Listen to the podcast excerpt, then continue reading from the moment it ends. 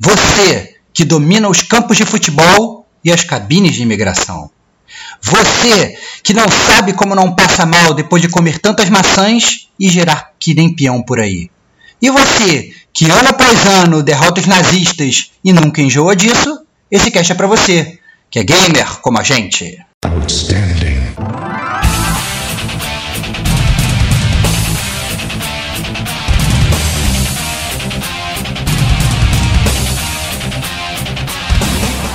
Rodrigo e Estevão. E é muito divertido, é realmente muito divertido. Diego Ferreira. Mas se você apertasse para cima, o boneco caía para fora do cenário. Sérgio Makihara. Você tem que ser muito preciso. Rodrigo Domingues. Sofri bastante para conseguir encontrar algumas partidas. Este é o gamer como a gente.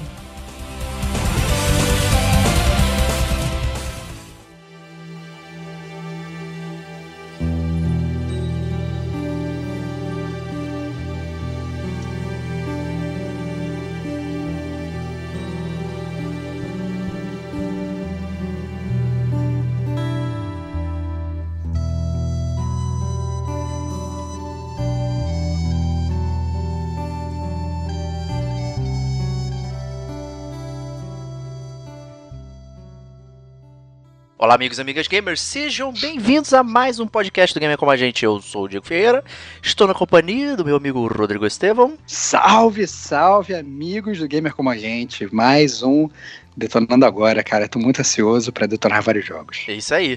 Trouxemos também Serginho Makihara.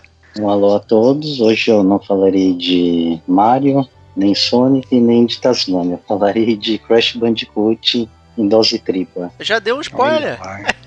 Olha lá, cara. É um spoiler cara. Spoiler Tem gente que não gosta de spoiler assim, mas vamos lá. É. e também temos nosso amigo Rodrigo Domingues. Boa noite a todos, é um privilégio estar aqui de novo, fazer o que a gente gosta, né? Que é falar de game. Então isso. bora lá. Isso aí, falar de games nunca jogá-los. É isso aí. É, é, isso aí. e estamos aqui na, então, como o Starbucks falou, no mais um Detonando Agora aqui, que ele por acaso vai explicar pra galera aí o que é o Detonando Agora, né? Sempre tem alguém chegando na novidade aqui. Então, Starbucks, ilumine os nossos ouvintes. Bom, o Detonando Agora é a atração do Gamer Como a Gente, onde a gente fala sobre jogos que nós estamos detonando agora, né? Bem autoexplicativo é uma, digamos, uma passada sobre jogos de uma maneira muito mais informal do que o nosso podcast principal faz quando a gente faz uma resenha principal de um jogo, né? Então, no, quando a gente vai falar sobre algum jogo no GCG Podcast, né? No carro-chefe, a gente fica uma hora e meia, às vezes até duas horas, falando de um jogo só, entrando a fundo na história, com zona de spoilers e tal. Não é esse o objetivo do Detonando Agora, né? O Detonando Agora, ele é como se fosse aquele seu papinho de bar com aqueles seus amigos é, quando você era jovem e mentira, até quando é velho a gente faz detonando agora, né? É, é mas só no, no WhatsApp. Sobre... É, exatamente, agora só no WhatsApp, né? Que a gente fala um pouquinho dos jogos, né? Onde que a gente está detonando, as nossas primeiras impressões. A gente pode até já ter terminado alguns desses jogos e tal, mas a gente nunca vai entrar muito a fundo, né? É justamente para ser uma, aquela sua pílula de conhecimento. E como o meu amigo Diego gosta muito de falar, eu acho que essa talvez é, seria a grande é, é, dica do Detonando Agora é que o programa acaba funcionando como uma recomendação ou desrecomendação.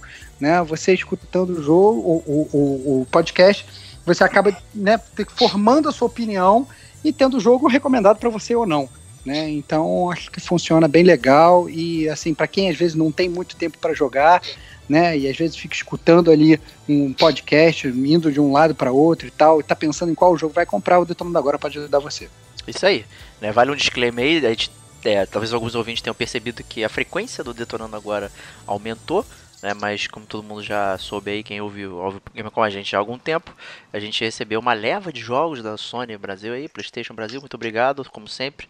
Então os jogos que o nosso amigo Digo e o nosso amigo Serginho vão falar são os jogos patrocinados aí pela, pela Sony. A gente agradece imensamente é, essa disponibilização, do, disponibilização dos jogos, né? Então, muito obrigado.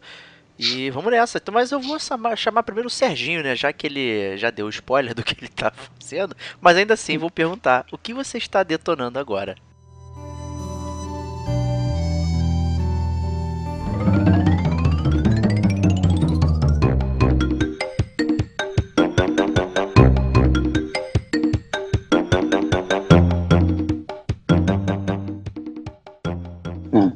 Tô detonando Crash Bandicoot Insane Trilogy. Opa!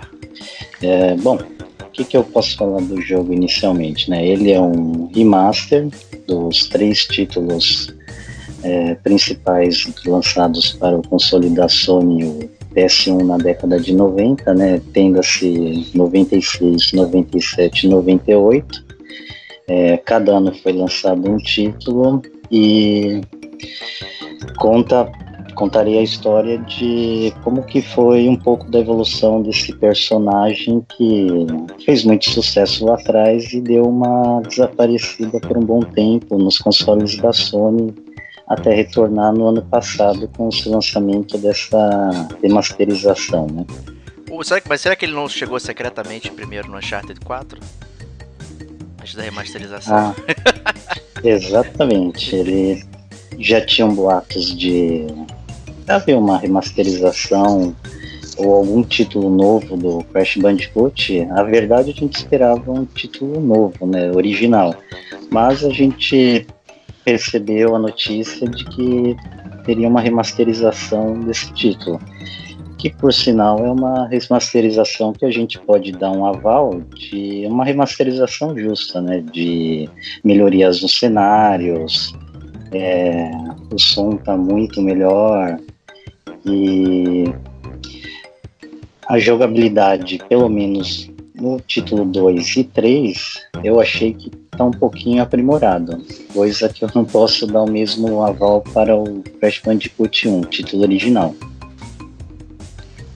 Ou seja, você achou a jogabilidade ruim, é isso? Do primeiro? Ou, na verdade, é, ela está na verdade, igual a do primeiro, quando você jogou lá atrás, e obviamente hoje a gente já está acostumado com uma, com uma, digamos, jogabilidade mais polida, e isso, na verdade, fez com que o jogo envelhecesse mal.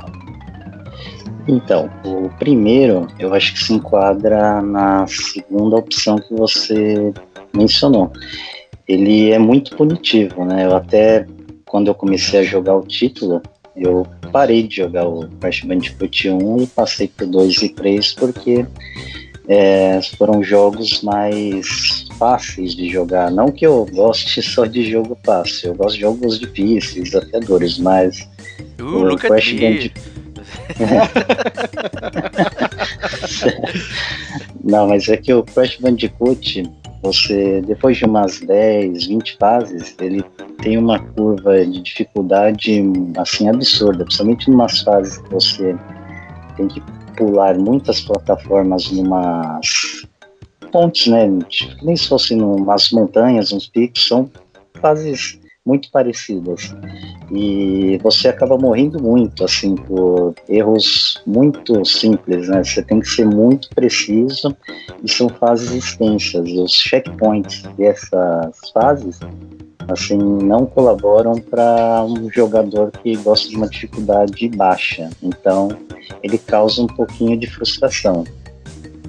Eu escutando o Serginho falar, mas parece que ele tá falando da corridinha de moto do Battletoads, cara. É, é check, sem checkpoint, reflexo no último segundo e tal, e ele ficou totalmente desesperado arrancando os cabelos.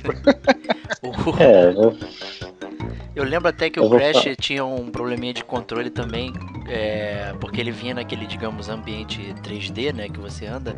E aí quando você tinha a fase em, em, em lateral, né, quando você apertava esquerda e direita, ele ia para esquerda e direita normal. Mas se você apertasse para cima, o boneco caía para fora do cenário, né? Não fazia sentido isso, né? Então eles mantiveram, eles tipo só rotacionaram o, o, o cenário, mas sem mudar a estrutura de controle. Só aí já já gera uma camada de dificuldade se você apertar sem querer para para cima ou para baixo, o boneco escorrega, né? Já é uma besteira, mas e... que faz diferença, né?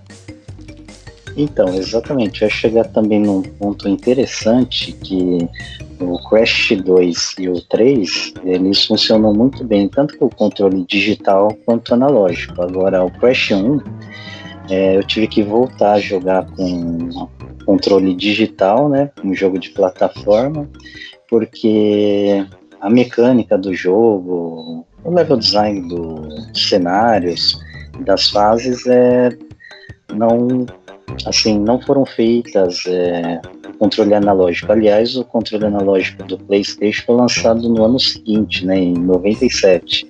Coisa que quando foi lançado Crash Bandicoot 1 em 96, a gente não tinha desse dispositivo, então era tudo via controle digital.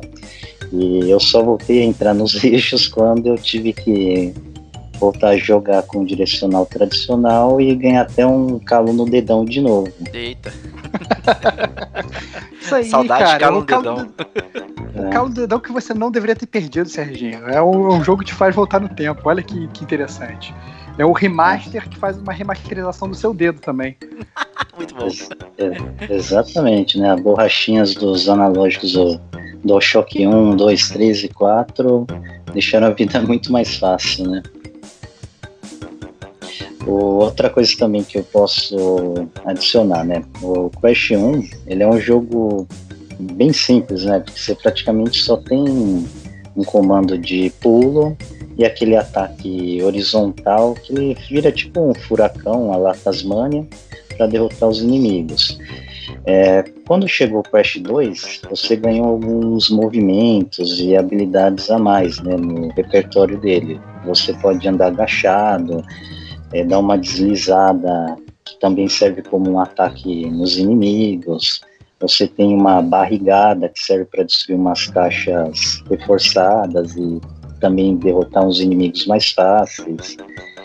É, isso melhorou a jogabilidade. No 2 também, é, diferentemente do 1, um, é, você era obrigado a passar sequencialmente o jogo, né? Por exemplo, você tinha a primeira fase, você passou a primeira, vai para a segunda.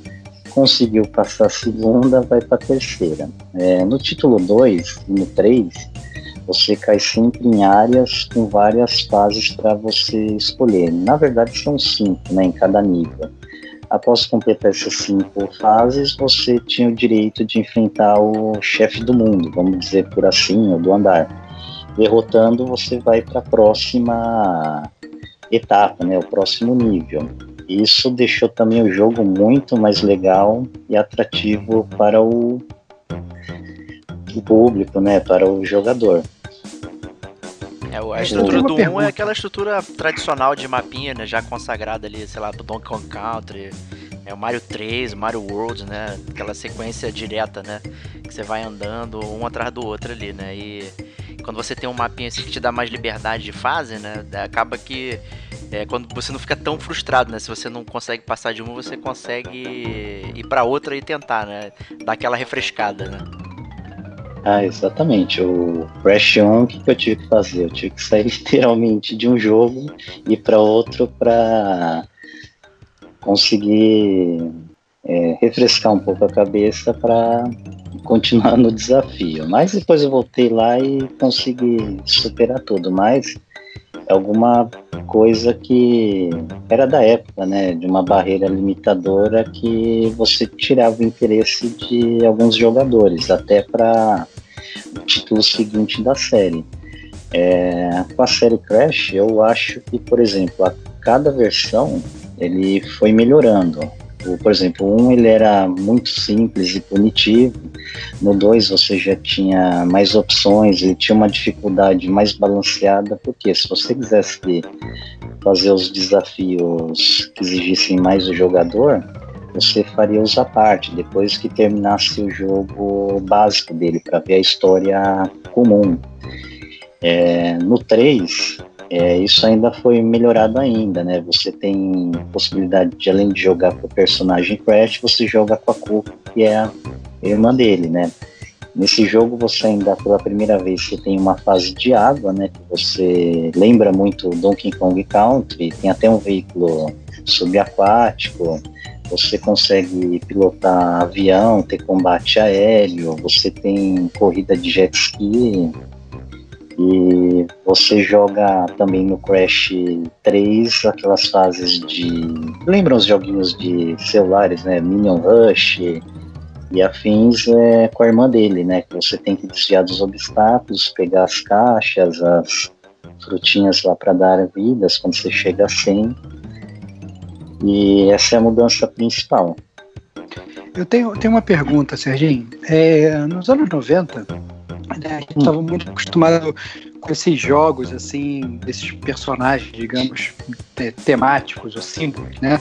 Então a gente tinha muitos jogos jogos do Sonic, a gente tinha o Crash, a gente tinha, sei lá, é, pretensos personagens, né? Tinha o Spiro, tinha o Banjo-Kazooie, né? Tinham vários personagens que, que temáticos assim que surgiam é, com muita frequência, Kirby, né? E, e que na verdade povoaram aí todos os anos 90, né? E a gente cresceu jogando videogame, é, vendo esses personagens, né? E isso é muito comum pra gente, né? E obviamente você falando do jogo, e obviamente eu acho que todos aqui já, já jogamos o Crash, a gente é muito familiar, né? Mas tem aí recentemente, né, uma, uma nova garotada aí, uma nova geração gamer que não tá acostumada com isso, né? É, é, eu acho que é, foi uma tendência, não sei, é, recente. Esse tipo de jogo ele foi diminuindo é, consideravelmente, se você comparar com os anos 90, e foram surgindo outros tipos de jogos, né? Que, que, é- que funcionam hoje como carro-chefe.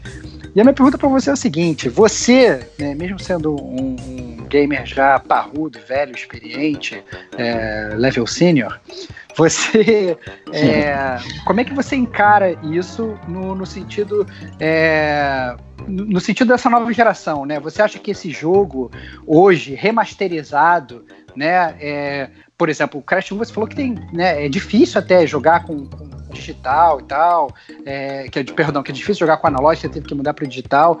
Você, como é que você vê, na verdade, esse jogo hoje sendo relançado hoje para essa geração nova, né? Você acha que tem apio ou você acha que a galera não vai não vai largar o Call of Duty e vai ficar, sei lá, con- continuar jogando os joguinhos que eles estão jogando? Então, eu acho que ele é um jogo mais voltado para o assim, um público infantil e adolescente, né? Principalmente que acho que até comentei com os amigos enquanto jogavam que, por exemplo, Crash Bandicoot 1, ele é um jogo que aparentemente, mesmo para um adulto jogar, ele acha que vai encontrar um jogo fácil, é, tranquilo. Só que vai chegar na metade do jogo, vai estar com uma dificuldade assim muito puxada.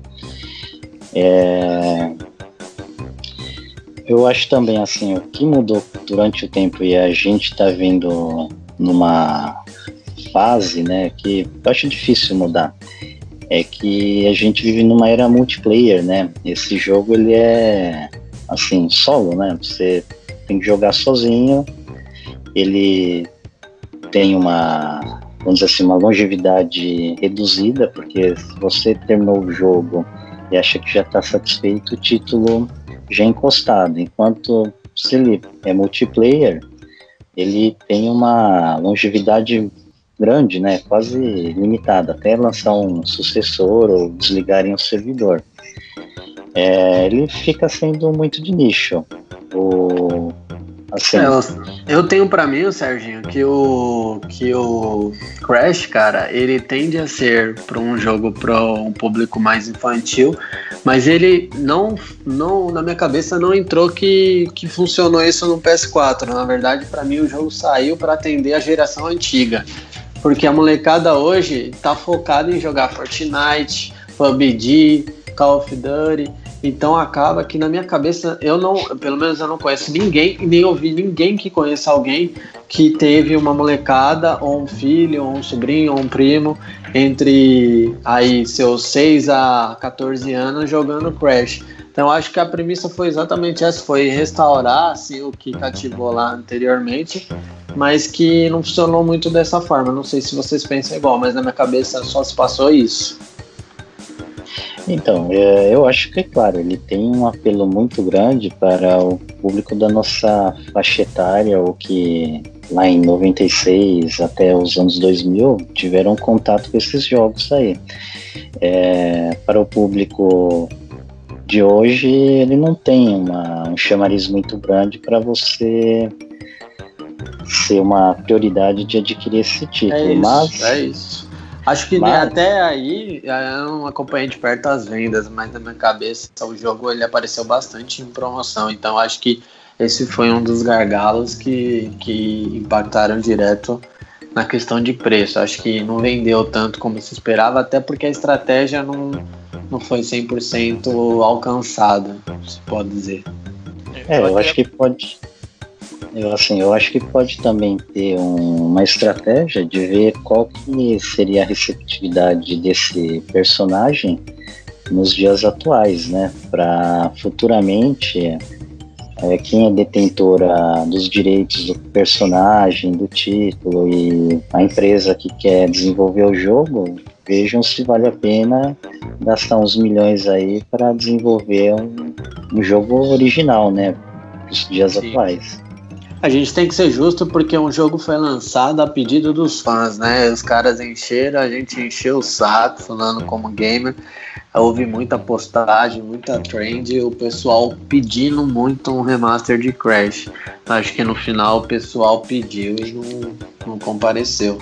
eu Fala aí, Diegão. eu, você- é, eu até concordo com você, digo, até como eu até comentei brincando aqui, aquela primeira aparição no, no Uncharted e tal, aquela brincadeira que teve do, do, do Drake é, brincar ali no videogame, controlar o Crash, né, na, naquela aventura lá da pedra e tal, aquela fase que é bem, que é até bem Uncharted se bobear, né, combinou bem, e aí isso mexe muito com a nostalgia da galera, né, então eu acho que, primeiramente, foi um jogo realmente remasterizado justamente pra atender né, esse, esse clamor aí e tal da galera e também testar um pouco, né? Até digamos que esse é um tipo de plataforma mais clássico, né? Se você reparar que os jogos de plataforma hoje são, eles são um pouquinho diferentes. Você tem uma série, digamos, de. É, então você tem o Meat Boy, você tem o Shovel Knight, são- jogos de plataforma, mas é que eles têm um teor completamente diferente, né? Até o Hollow Knight você pode considerar um jogo de plataforma per se, né? Apesar de ter algumas diferenças ali bem, bem, bem grandes, né? Então acaba que é uma, uma nostalgia, mas ao mesmo tempo eles vão testando o terreno, né? E até aproveitando aí esse detalhe aí da, da, da estatística aí das vendas, né? Pegando que até uma estatística antiga, é, tá dizendo que no Reino Unido o, foi, ele, ele foi um recorde de vendas, superando inclusive o Horizon Zero Dawn. Né? Lá, Rapaz, em termos de venda, assim, venda rápida, né? Na primeira semana e tal. Então é. interessante, cara. É, e pelo menos tem mais de 3 milhões de cópias vendidas aí, overall, né? Desde que foi lançado. Então, assim, vendeu bem, né? 3 milhões são, são bastante cópias, assim. Se você Oh, considerar só, só nostalgia, né? Que é um jogo que não tá trazendo nada de novo, Sim. né? Tem a galera reciclando, né? E, e talvez pegando um pessoal novo aí, né? Então é bem, bem interessante mesmo. Acho que é um jogo que, que valeu aí, mesmo sem ter. É, e se for levar, se for levar em conta que o custo não foi tão alto, se ele não foi alto, é um lucro absurdo aí direto, né, pros caras. Pois é, né? Então acho que sucesso, eu diria. Sim. Sucesso. E Starbox, você fez a pergunta, mas o que, que você acha, cara? Cara, é, eu- vocês já meio que falaram o que eu acho, né? Eu, eu acho que. Eu acho que, na verdade, o que a galera realmente pediu, o que a galera realmente queria, era um Crash 4. Era um Crash atual. Era um Crash é, totalmente novo e que tivesse uma aventura nova. É, e que, na verdade, agra- agradasse aos velhos nostálgicos que tão, vão, vão poder jogar uma aventura nova do Crash e né, super atualizada, com comandos atuais, e ao mesmo tempo poderia cativar a galera antiga. Entretanto, eles fizeram o, o remaster que também, como o Diego falou, estava sendo pedido. Né? É, o que eu não acho todo mal, pelo contrário, eu acho que é um jogo válido, é, eu acho que é um. e- Esses jogos clássicos que são bons, na verdade, o, o Crash, eu, eu sempre achei que o Crash era um, era um jogo lá na época, quando eu achava- um jogo muito consistente. Né? É, a gente via, na verdade, como eu falei, uma, uma série de, de jogos desses saindo, né? Até, sei lá, Bubsy, Bugsby, sei lá, tinha um. Só tinha uns bichos muito bizarros, Bugsy, gatinho, né? é, sei, cara. O gatinho. Cara, tinha uns bichos muito bizarros, assim, que assim, passa pela mente. Cada vez que eu paro pra lembrar, eu lembro de, de um desses é, bichinhos propaganda, né? Que surgiam nos anos 90. E eram muitos que passavam e iam embora e, e ninguém se lembrava mais. E o Crash não, o Crash ficou. O Crash foi, tipo, o garoto propaganda do, da- do PlayStation durante muito tempo. Verdade. Então, é, eu acho que é importante voltar mas eu acho que seria do caramba, assim, por exemplo, já, talvez não agora pro PS4, porque a gente já tá indo no fim de um ciclo, no fim de uma geração, mas quem sabe, imagina, por exemplo, sai o PS5 e um dos jogos de lançamento PS5 seria um Crash novo. Ia ser demais, entendeu? É, eu acho que era isso realmente que a galera tava esperando. E eu, mas eu acho que mesmo assim, pela nostalgia, vende, porque o Crash ele é um jogo sólido, ele é um jogo muito bom, muito acima desses outros que a gente jogava nos anos 90. Verdade. verdade. Então, minha. Mas, só, deixa eu só complementar, Serginho. O lance é quem iria fazer esse, esse jogo, né? Porque, na verdade, os direitos estão na Activision, né? Então, dificilmente ia rolar aí, talvez, uma. Digamos, uma, pedir para a Naughty Dog fazer o jogo, né? Que pode gerar um. É, não, talvez. né, sei o que, lá, que faz, o, cara. o que, que faz o jogo ser ele, né? É. Complicado, né? Cara, patrocínio é patrocínio, né, cara? É, sei lá, se, se, se a Sony resolve falar assim, não, quero dar dinheiro pra, pra ter um puta jogo de lançamento e tal, pode até comprar o, o- Crash, entendeu? Ou então o Crash pode virar um puto pago, que nem é o Sonic hoje. Verdade, pode ser. Pode passar por isso. Então, assim, pode, pode- tem- existem milhões de opções, né? Eu acho que, sinceramente, a resposta pra isso é muito simples: é dinheiro. Né? Então, se, se, a, se a galera tá, tá disposta a gastar dinheiro e investir no Crash, pode sair bom jogo. Imagina, por exemplo, a Microsoft dando um golpe de gênio e roubando o Crash pra ela. Né? Pode. É, po- poderia acontecer. Então, assim, é, é tudo questão de, de money. Se a galera tá disposta a investir e disposta a fazer um jogo bom, por que não? Né? É, por enquanto, vamos ficar com o Crash Team Racing aí anunciado. É, é verdade, já foi anunciado, inclusive. É, a prova, é a prova aí que, né? E, e tá anunciado, inclusive, com, né, com um gráfico lá Mario Kart. Né? Tá bem. Me pareceu bem atualizado. Não me pareceu ser simplesmente um remaster. Pareceu ser bem, bem interessante até, na verdade, o Team Racing. Entendi. Bom, é isso aí, né? Serginho, você recomenda ou desrecomenda aí Crash Bandicoot Insane Trilogy? Então, eu recomendo porque o 2 e o 3 são ótimos jogos e envelheceram bem, né? Como mencionado, você consegue jogá-lo com uma curva de aprendizagem boa do início ao fim. O primeiro você vai ter que ter um esforço em determinado momento lá, mas com um pouquinho de dedicação você supera o desafio. Então, minha recomendação é que é um jogo válido, você compra um e leva três, né? É, isso é. Principalmente considerando o precinho bacana que ele tem saído, né? Tem, inclusive, nesse final de ano você consegue comprá-lo por aproximadamente entre 70 e 80 reais. Aí, excelente. Pô, 80 reais três jogos aí, passa mais barato que o Piratão lá da, daquela época. Olha lá, É. cara. Aí. Mas é isso aí, Crash Bandicoot Insane Trilogy, obrigado Serginho. E vamos prosseguir então com os trabalhos aqui, chamando o nosso amigo Mestre Platinador. O que você está detonando agora?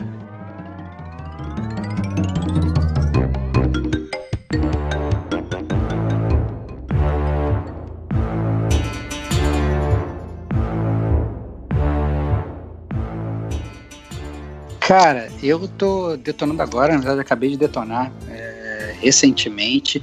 Papers, Please. É, um jogo espetacular. É, jogo, se você estiver escutando isso, esse podcast ainda em dezembro, é, ou talvez bem no início de janeiro, você talvez ainda consiga pegar de graça na PSN Plus pro seu PS Vita. Ou seja, é, é raro também. Talvez você consiga pegar esse jogo, porque são raras as pessoas que têm o PS Vita. Diria que eu sou um dos poucos do Brasil que ainda tem. É. mas mas é, o, o Papers, Please eu já tinha jogado ele antes para computador. é, há, há- há muito tempo atrás, lá na época que ele foi lançado, lá na casa do meu grande amigo Antônio Lutz, também membro aqui do Gamer como a gente. É, e eu, na verdade, nunca tinha parado para jogar né, é, sozinho. Aproveitei agora que a PSN Plus deu de graça em dezembro. Aproveitei que eu tive uma viagem a trabalho para o México, né? Teve inclusive um podcast recente que eu gravei, eu estava lá no México. É, e aí eu, eu aproveitei e né, resolvi botar o meu Vita para uso e joguei o Papers, Please e tive o prazer de zerar ele completamente. Né? Foi um jogo divertidíssimo e gostei muito dele, muitíssimo, muitíssimo. O- É, Eu não sei se você lembra, teve um, teve um podcast que você mencionou ele brevemente, há muitos anos atrás, logo no início. né? Não sei se foi pro ar ou não, agora eu não lembro, mas eu lembro de a ter conversado um pouquinho sobre ele. Eu acho que foi o ar, mas eu juro que eu não lembro. Qual Cara, eu não sei.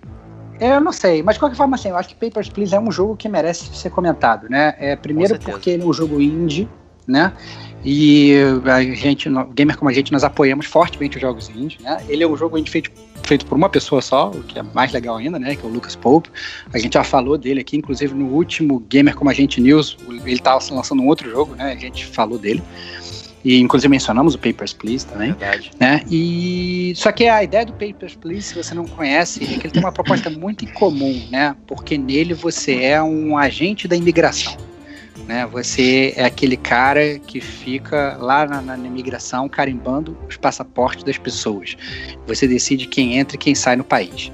Né? O jogo ele se passa, na verdade, em 1983, né? num passado distópico de um estado comunista que é a Arstrovska, né? E na verdade a, a- ela passou na verdade os últimos seis anos em guerra com o país vizinho, né? Que é Coléquia. E, e, e, e por conta disso tá com uma política imigratória ferrenha, né? Então o jogo começa e você é sorteado na, na- na loteria comunista para pegar esse, esse, esse emprego na, na imigração e você fica realmente com esse é, trabalho de inspecionar os passaportes, né? Para quem escuta isso, pode achar que o jogo, na verdade, é, é muito moroso, né? o burocrático, né? O jogo O burocrático é o jogo da burocracia. Mas na verdade, o jogo, senhoras e senhores, é espetacular. Recomendo quem tiver um Vita pegar o quanto antes. Quem não tiver um Vita, mas tiver, sei lá, um tablet, né? é, você consegue dar download, ou o próprio computador, você consegue baixar para computador também, porque é um jogo que vale muitíssimo a pena. De cara, já, já dou meu veredito, é uma super recomendação, né? É, primeiramente porque esse jogo, ele, para mim, ele ensina quaisquer jogos que sejam lançados hoje a como se fazer uma curva de aprendizado ideal para um videogame. Né, porque você. O, o jogo, para explicar só um pouquinho da jogabilidade, é, ele é muito simples, né? Ele. vo- Você, na verdade, você vê, você vê a pessoa que está entrando na cabine, você tem a visão da sua mesa, né? De, porque a pessoa te dá o passaporte e dá os documentos dela e você coloca na sua mesa para você checar os dados. E você tem né, como se fosse um mapinha, assim, uma visão de fora para ver o que está acontecendo ali fora da sua cabine, né? Da, da, da- justamente ali da, da parte da imigração, com a fila sendo formada e tal. É, e o jogo, na verdade, ele começa no dia 1, ele começa muito simples, né? A pessoa te dá o passaporte, você tem, sei lá, três informações ali, você tem a validade do passaporte, você tem a foto da pessoa, você, sei lá, tem um, tem um nome da pessoa, então são coisas muito fáceis de você olhar e você checar, né? É, se, se aquela informação é válida ou não, né? Mas à medida que os dias vão passando, cada dia acontece uma coisa nova. E cada dia você tem como se fosse uma, uma requisição nova. Né? E, e com isso faz com que a curva de aprendizado seja muito boa. Então no primeiro dia você tem lá, tem só um passaporte para checar. No segundo dia você tem um passaporte e sei lá, você tem, se a pessoa vier, por exemplo, a trabalho, ela tem que apresentar um certificado, né? Aí, e aí você começa a checar tudo, desde o nome da pessoa até a data de nascimento da pessoa, até da onde que a pessoa veio, se o passaporte daquela pessoa é válida e tal. Aí, sei lá, por exemplo, teve um atentado de um determinado país vizinho. Aí o governo fala, não, todas as pessoas estão bloqueadas de entrar no país. E você tem que se atentar de que região que a pessoa está vindo para bloquear aquela pessoa. Então é muito interessante assim o jogo, né? Ele funciona de um modo é muito dinâmico, porque é, o ideal é que você seja o, digamos o agente de imigração mais eficiente possível. Porque é, um, você ganha um salário diário baseado nas pessoas que você aprova corretamente, né, que você libera a passagem de forma correta, ou que você nega a entrada de, de forma correta. Né? Você perderia pontos caso você deixasse passar alguém que não deveria passar, ou caso você negasse alguém que deveria entrar. Né? E isso monta o seu salário diário. Com o seu salário diário, você tem que pagar pela, é, é, é, pelo seu aluguel, pelo seu aquecimento, né? E sustentar toda a sua família. Caso você não tenha dinheiro, literalmente seus familiares começam a morrer, né? então, ele é um jogo que é, ele funciona muito bem, né? E ele mostra, na verdade, mais uma vez, a gente está cansado de falar aqui de gamer como a gente, que gráficos não é uma coisa necessária para um jogo ser um jogo muito bom, porque os gráficos dele são realmente muito simples, né? E ele inova, na verdade, a forma de, de você contar a história, né? Ele faz com que você se importe com personagens que tem zero tempo de desenvolvimento, né? Então, às vezes, por exemplo, chega um, por exemplo, para dar um, um, exemplo básico, chega um, um, imigrante ali e ele vira e fala, olha, tá aqui os meus papéis e tal, não sei o que, eu tô indo porque eu tô, tô, indo trabalhar e tal, não sei o que, eu vou ficar, sei lá, um ano e tal, não sei o que. Você olha os papéis dele e você tá tudo ok e você aprova a entrada. E logo quando ele tá saindo, ele fala assim, pô, a minha mulher é próxima da fila, você dá uma ajuda para ela, por favor. Rapaz, e a mulher dele. Dilema, e, a, e a mulher dele chega com os papéis todos fraudados, entendeu? para entrar. E aí, o que, que você faz? Você deixa a mulher entrar e você, na verdade, aceita inclusive tomar uma multa ou ganhar menos salário para deixar o casal unido, né? Ou você barra a pessoa e é uma pessoa correta do governo, né? E você é, acaba sendo um pouco mais rígido. E, a, e à medida que, que a, a né, a história vai andando, os dias vão passando, coisas terríveis vão acontecendo, né? Como você, uma, uma, como se fosse um grupo extremista que é contra o governo, ele se aproxima de você e eles falam, olha, é, a gente na verdade quer acabar com o governo e a gente quer recrutar você para ser nosso agente. E então, por exemplo, hoje vão ter duas pessoas aqui nessa fila que elas vão estar ilegais, mas você tem que deixar elas passar, porque elas vão é, ser agentes infiltrados para tentar depor o governo. E o que, que você faz? Né? Você passa a fazer parte do, do, do, desse grupo espião ou, ou não? Você continua a ser um cara, digamos, correto, seguindo as regras de um governo que talvez não seja um governo muito correto, né? Então, é assim, o jogo tem 20 finais, então ele é um jogo que ele estimula você a jogar várias vezes. É, e é muito divertido, é realmente muito divertido e assim, eu sinceramente não tenho não tenho que falar nem mal do jogo, porque o, o jogo é absolutamente bom. E, porra, excelente, né? Acaba que é um jogo de puzzle, né? Você tem que né, prestar atenção na, nas informações e tal, fazer os cruzamentos, não sei o que. Então é uma parada bastante interessante, né? Que é um, o seu pensamento ativo ali, né? Então é como.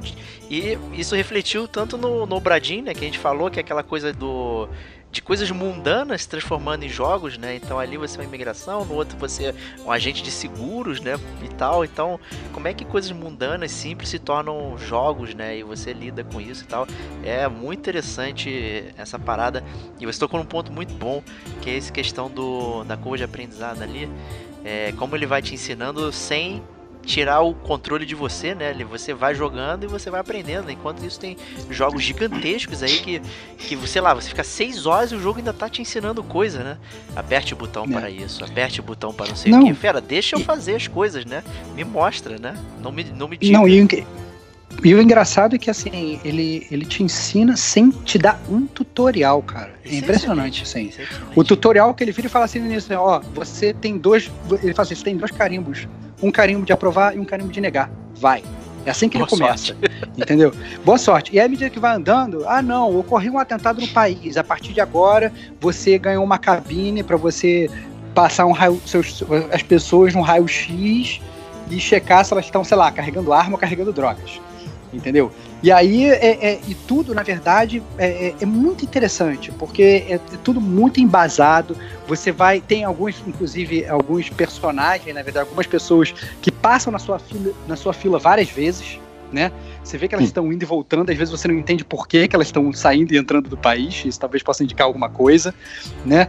Então, e, e, e, e alguns, inclusive, passam a te cumprimentar, porque eles passam ali, sei lá, dia sim, dia não, eles já te conhecem né? E você às vezes começa a levar o Lero com aquelas pessoas que estão indo e vindo. Então, assim, é muito divertido, é muito legal, né? E é um jogo que funciona muito bem, é um jogo rápido, né? É, o jogo, na verdade, o modo história dele, é, ele dura aproximadamente 30 dias, né? E aí cada dia, depende, depende muito da velocidade, né? Que você, que você joga e tudo e tal. E, e se você né, porque você é estimulado a jogar rápido e tal, mas o, o, o jogo, digamos, um dia dura, sei lá, 10 minutos, alguma coisa assim, e, mas ao mesmo tempo ele é um jogo que te estimula a jogar várias vezes, né, é, é, e obviamente você vai se tornando cada vez melhor à medida que você vai jogando o jogo. É impressionante. Eu lembro que eu terminei de jogar o jogo, eu comecei a jogar o jogo de novo, né? E quando eu terminava o jogo, no, lá no, sei lá, no final do jogo, eu tava tentando checar 10 papéis diferentes. A pessoa que entrasse de determinado estado tinha que ter uma, um papel de vacina. O, depois tinha que ter. A pessoa que era do meu país tinha que apresentar um tipo de identidade. A outra pessoa que era de outro lugar, ela tinha. tava tendo, é, sei lá, um, bando de pessoas falsificando documento, então eu tinha que me atentar para ver se estava com o carimbo correto, porque senão o carimbo era falsificado. Eu, no final do jogo, eu tava checando 15 milhões de documentos. Quando eu voltei pro início do jogo e refiz o jogo para tentar fazer outros finais, o jogo era, era tão simples que eu comecei a ser um funcionário muito mais eficiente, entendeu? foi, foi impressionante. Que você aprende, né? É, exatamente, assim, e, e, foi um jogo que te treina sem você se sentir treinado, cara. Então, assim, é um jogo assim, como se você estudasse sem saber que você está estudando. É, é, um, é, impressionante o que, o que o Lucas Pope fez com o Papers, Please. Assim, um jogo super recomendado. É, se você está escutando ainda em dezembro e tem PS Vita, tá de graça. Então, cara, pelo amor de Deus, baixa o jogo e joga, né? E ele funciona muito bem. E você no, no, Vita você joga tudo com touch, né? Então a pessoa te dá o documento, você arrasta o documento para a tela, você abre. Ele é um jogo que ele é feito para você jogar com touch. Você ganha à medida que você vai prosseguindo com o jogo, você ganha alguns atalhos para você usar os botõezinhos, né? Quadrado, triângulo, bolinha, X e tal. Você pega alguns atalhos para você abrir. Ah, não, você abre, abre o carimbo com quadrado né? Ou, ao invés de você arrastar coisa, porque você, tudo você poupa tempo, né? É, o ideal é você sempre ser um funcionário mais eficiente, inclusive você passa a organizar melhor a sua mesa os papéis que o cara te dá para você analisar melhor os papéis. Não, vou botar as fotinhos das pessoas que estão sendo procuradas pelo, sei lá, pela Interpol aqui na direita, vou botar, sabe, a, a, a, o meu livro de regras e o que, que eu tenho que prestar atenção hoje aqui na esquerda, e vou pegar, botar os documentos aqui no meio e tal, não sei o quê. Então, é, ele ajuda você, inclusive, a ter como se fosse uma organização corporativa de como organizar os seus papéis de trabalho. É muito interessante e vale muito a pena para Isso aí, e se não tiver conseguido pegar de graça, né, comprem. Ah, comprem, comprem, comprem, comprem o jogo. Recomende comprar. É um jogo é, o jogo que merece ser jogado, cara. É assim, se você tem computador, ele assim, é um jogo que ele é barato, né? Ele não é um jogo caro, é um jogo indie, ele é muito barato, né? Você tem para também outras plataformas digitais tipo tablet, então você consegue comprar também, sabe? Ele é um jogo que ele merece realmente ser jogado e é muito, muito, muito divertido. Isso aí. Pergunte aí, Serginho. As duas perguntas. É, você tem recompensa por desempenho? E a segunda pergunta é, no caso do exemplo que você deu, foi o casal, primeiro estava ok, passou na imigração. A esposa dele está com documentação irregular. Necessariamente, por você deixar a esposa passar com documentação irregular, você é punido ou é meio aleatório?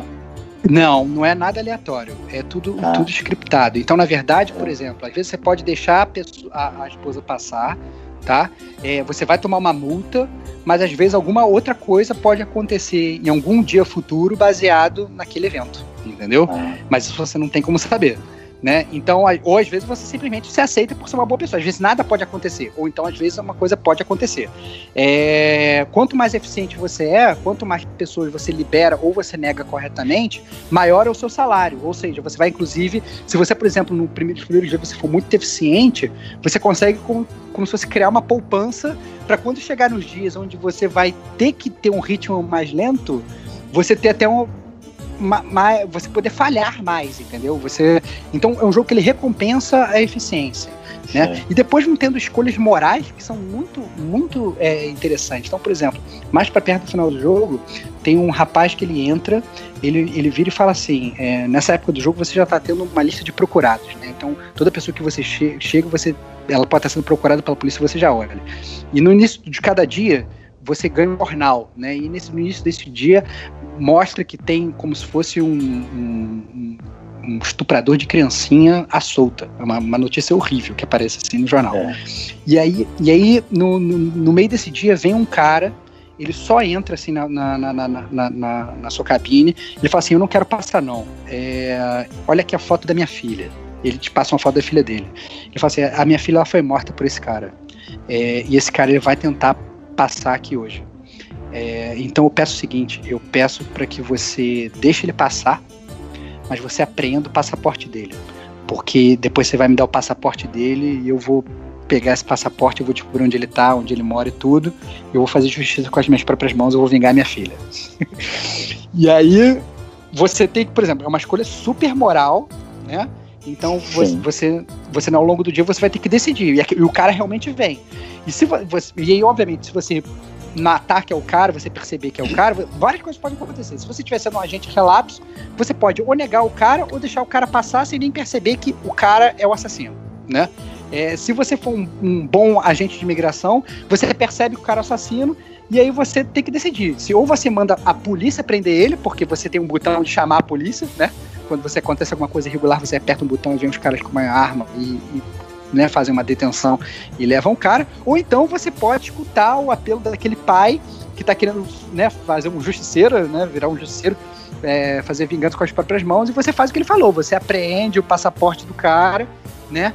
é, e depois o pai vem e você dá o passaporte para ele. Isso tudo, na verdade, vai como se fosse ditando é, uma, uma, uma trajetória dentro do jogo que vai te dar num final. Né? Todas as pequenas escolhas que você faz é, vão como se fosse criando uma árvore de decisões que vai te dar no final. Você tem, como eu falei, mais, você, salvo engano, são 20 finais possíveis. Né? Então é muito bom o jogo, é muito legal e, e às vezes você faz escolhas que você acha que você está agindo correto, na verdade é uma escolha errada, né? É, ou então, às vezes não, às vezes você quer fazer, por exemplo, sei lá, ser um agente filha da puta e você quer realmente fazer uma escolha errada, né? É um jogo que ele faz você pensar e, é, e, e você tem que pensar rápido. Esse é o ponto, né? Porque você não tem muito tempo para pensar, porque cada, cada segundo que você para pensando em uma decisão, vai te faltar é, é dinheiro que você tá perdendo, vai te faltar dinheiro para no final do dia você, sei lá, comprar comida pro teu filho. Entendeu? Então é realmente muito, muito interessante. Então, às vezes, por exemplo, chega no final do dia, sei lá, você só ganhou, sei lá, 50 dinheiros. Com esses 50 dinheiros, você tem que decidir se você paga ou aluguel, ou se você compra comida, ou você compra, ou se você paga aquecimento. O que, que você faz? Teu filho já tá resfriado, por exemplo. Né? O que, que você faz? Você vai comprar comida? Você vai comprar o aquecimento? Você vai pagar o aluguel? O que, que você vai fazer? Né? Então, é, é, é- o jogo é realmente muito interessante e vale muito a pena jogar. É muito, muito legal e é curto. Né? Ele, ele é feito para ser curto. Ah, e outra coisa. Depois que você zera o jogo a primeira vez, você abre inclusive um modo que é como se fosse um time trial, que é, é o Endless Mode. E dentro do Endless Mode, na verdade, ele não tem esse limite de 30 dias, ele segue para sempre. E você tem vários modos dentro dele. Então você pode jogar assim: ah, não, primeiro erro que eu tiver, ah, o jogo acaba. Né? Uhum. É, é, se o outro é por tempo, você tem um X número de pessoas para provar durante um determinado dia e tal, não sei o que. Então, dentro do próprio Endless Mode, você tem várias subcategorias para você continuar jogando o jogo para sempre. Então, ele é um jogo que ele funciona muito bem e o Paper Please é um jogo que ele, ele simplesmente pode se tornar o seu jogo de cabeceira pro resto da vida, porque ele é muito, muito eficiente, é muito legal de se jogar e você fica íntimo dos, daqueles personagens ali, por mais que eles não tenham, né? Você não fica com uma CG gigantesca contando a história, você não fica, né? é, pe- perdendo vários minutos contando a história do, do, sei lá, de cada um daqueles personagens. São três frases e mesmo assim te comove e você fica envolvido. Então, muito legal. Parabéns aí, Lucas Pope, desenvolvedor. Viu aí, AAA, como é que faz um jogo? É isso aí, é isso aí, é isso aí. Eu gostei, eu gostei que você falou eficiente, cara. Olha só, cara. É um adjetivo É. um tanto interessante pra um jogo, né? É, exatamente, cara. Exatamente. É um jogo, é um jogo eficiente e que te ensina a ser eficiente, cara. É muito legal. Se todo mundo trabalha. Se eu, se eu fosse no meu trabalho tão eficiente como era um agente de imigração, eu acho que ia render muito melhor, cara. Porque no final do jogo, cara, eu tava uma máquina, cara. Eu tava uma máquina. Eu já tinha aquele olhar clínico de, de, de saber, né? Não, esse carimbozinho aqui, ele tá falsificado no cantinho do documento. Tava todos os papéis, os 10 papéis que o cara me entregava tava ok, mas aquele carimbozinho ali no cantinho, ele tava falsificado. Entendeu? Então, assim, e aí, no, e aí no início do jogo, inclusive, é bem interessante, porque no início, do jogo, você simplesmente você carimba positivo ou negativo. A partir mais ou menos do meio do jogo, você tem que justificar por que, que você tá carimbando positivo ou negativo. Entendeu? Então, e aí to- torna o jogo, porque bem ou mal no início do jogo você pode estar numa loteria. Você fala assim, dane-se, eu vou negativo, eu tô, tô com pressa, eu vou simplesmente positivar ou negativar, eu vou deixar aquela pessoa passar. Mas a partir do, do, do meio do jogo você tem que justificar. Né? Se você está negando uma pessoa, você tem que. Você tem um carimbo lá de reason, né? A razão de por que, que você está negando. É, então é muito interessante e o jogo fica realmente muito mais complexo e divertido. Isso aí. Papers, Please, então, pra vocês aí. É, comprem e peguem de graça aí, se não der tempo. E vamos prosseguir com mais um Detonando Agora de Rodrigo Domingues. O que, que você está detonando agora?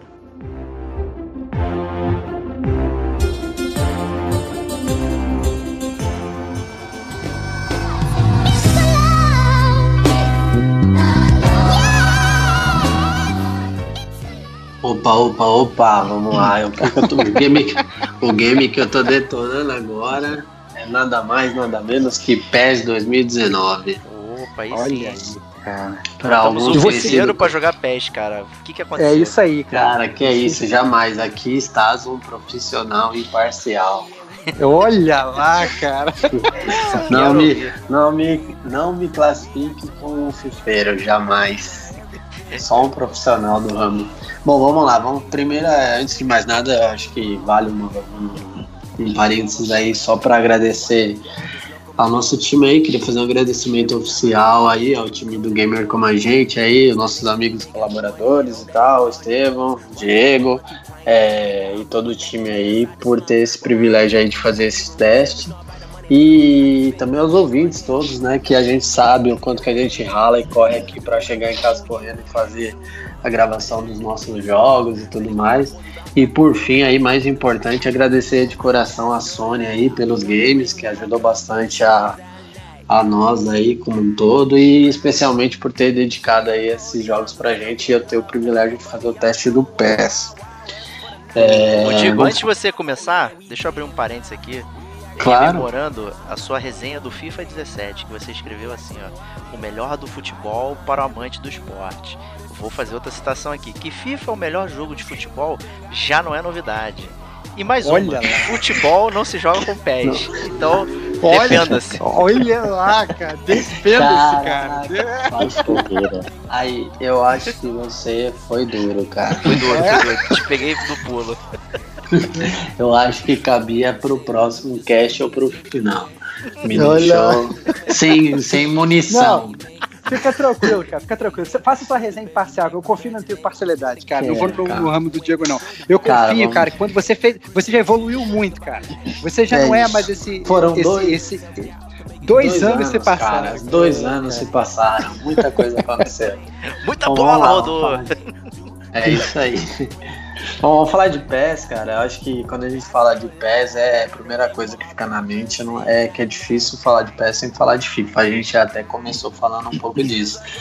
É, outra coisa que também é muito difícil a gente falar sem citar é o desafio de ser um game anual, né? Então, esse é o maior gap aí para tanto para EA como para Konami quando eles fazem as plataformas de jogos virtuais hoje que são PES e FIFA, que eles precisam fazer isso sempre com programação de entrega para os próximos 12 meses. Então você tem um curto espaço ali para desenvolver, para inovar, melhorar, ouvir as cobranças dos fãs, evoluir graficamente e equilibrar o modo online, garantir e negociar licença, clube e tudo mais. Então acho que é, é sempre muito difícil. A gente tem que reconhecer que, embora a gente dê, tenha os haters, a gente reclame muito de gráfico, jogabilidade e tal, é um desafio muito grande para as empresas fazerem esse tipo de, de, de, de desenvolvimento por ser um game anual, então fica bem complexo. Fora que é um game que, querendo ou não, é sempre igual, diferente de um game, por exemplo, que o Assassin's Creed acaba saindo anualmente, mas ele tem premissas distintas, histórias distintas, e o futebol não. Futebol é bola no gol. Então é. Isso é um desafio muito grande para eles fazerem toda vez e acabam que sofrem bastante, principalmente com a cobrança do fã, a evolução gráfica em si, quando a gente fala de evolução gráfica, PES 2019 atingiu seu marco, ele tem a melhor, o melhor motor gráfico, o melhor visual, evoluiu bastante, foi um salto absurdo desde a última versão da 2018. É, o modo online, ele tá bem parrudo, a gente tem muitos modos, a gente tem uma, o My Club, a gente tem o Temporadas, a gente tem o, o, o modo carreira, tem o Master Liga, tem o amistoso, então a gente tem muita coisa para online. Os caras inovaram bastante, além de investir também bastante. É, tiveram alguns, alguns gaps em relação à licença, mas tiveram a garantia de outras. E aí a garantia do Brasileirão foi um ponto muito importante, é uma marca da, da Konami em todos os últimos anos. Das dublagens e os refreshes, né? Que a gente fala de refresh, que todo ano a gente acaba tendo que ter, a gente cobra e a empresa faz, que é a repaginação das falas entre as dublagens e para pés hoje a gente tem o Mauro Betti e o Milton Leite à frente. É, e é bem bacana a forma que eles fizeram as dublagens, tá bem imersiva, tá bem, tá bem bacana assim de jogar. Você vê que não é algo mascarado e ela é bem natural dentro do jogo. Então acho que são os, os highlights aí quando a gente fala de desafio. É, vamos falar de rivalidade PES e FIFA, né? A gente sempre tem essa rivalidade, embora a gente tente não comparar. Por quê? Cada um tem um tipo de qualidade, cada um tem um tipo de premissa. O PES ele sempre foi focado, e mais uma vez esse ano, no modo arcade. É aquele velho modo onde você chega na sua casa, senta no seu sofá e joga com seus amiguinhos lá sem ter muito tutorial de comando, tática ou complexidade. O FIFA ele, ele pesa muito mais para esse nível de simulador, de, de caráter, de, de, de característica de jogador, fadiga, é, dribles que são peculiares de alguns jogadores e outros não, característica e força do pé esquerdo. Então o PES ele simplifica um pouquinho. Ele está tentando migrar um pouco para esse lado. Esse, esse, essa versão de 2019 tem muito disso. Entrou um pouco mais forte a fadiga. Jogadores como o Lukaku é, cansam mais, deixam de ser um mutante do X-Men lá no ataque. mas é. Mas eles estão investindo nisso. Eu não sei se isso é bom, porque o PES sempre foi famoso por ser um jogo de nível de simplicidade de, de modo arcade. Então eu não vejo, eu vejo eles tentando competir tanto com a EA com FIFA, que me preocupa isso, porque eu acho que hoje o duelo, embora eu não acho que está 50-50, ele existe ainda, ele se sobrevive, se mantém em virtude da especificação técnica que o PES oferece. Acho que se ele tentar migrar, tentar roubar esse share, pode ser muito arriscado. É, ponto muito negativo é, para essa versão que ó, vale destacar foi a perda da exclusividade da Champions League, que para piorar a EA foi lá e garantiu para o FIFA. É, é o carro forte, é a propaganda, a capa de, de jogo do, do FIFA, a aquisição dos direitos da Champions League. Aí tem vários eventos da Champions, inclusive por lá, foi uma das coisas que tiraram do PES e levaram para lá. Isso ficou muito ruim na imagem da, da Konami. E a Konami tentou de tudo tentar fomentar os demais itens que ela tinha. E aí entra a potencialização da Libertadores, que é o torneio que ele mais promove hoje na, na edição, uma vez que ele não tem licenciamento. E aí é uma falha grave, eu digo que grave pelo porte e o tamanho do PES mas acho que tem uma falha grave sim na negociação de licenciamento.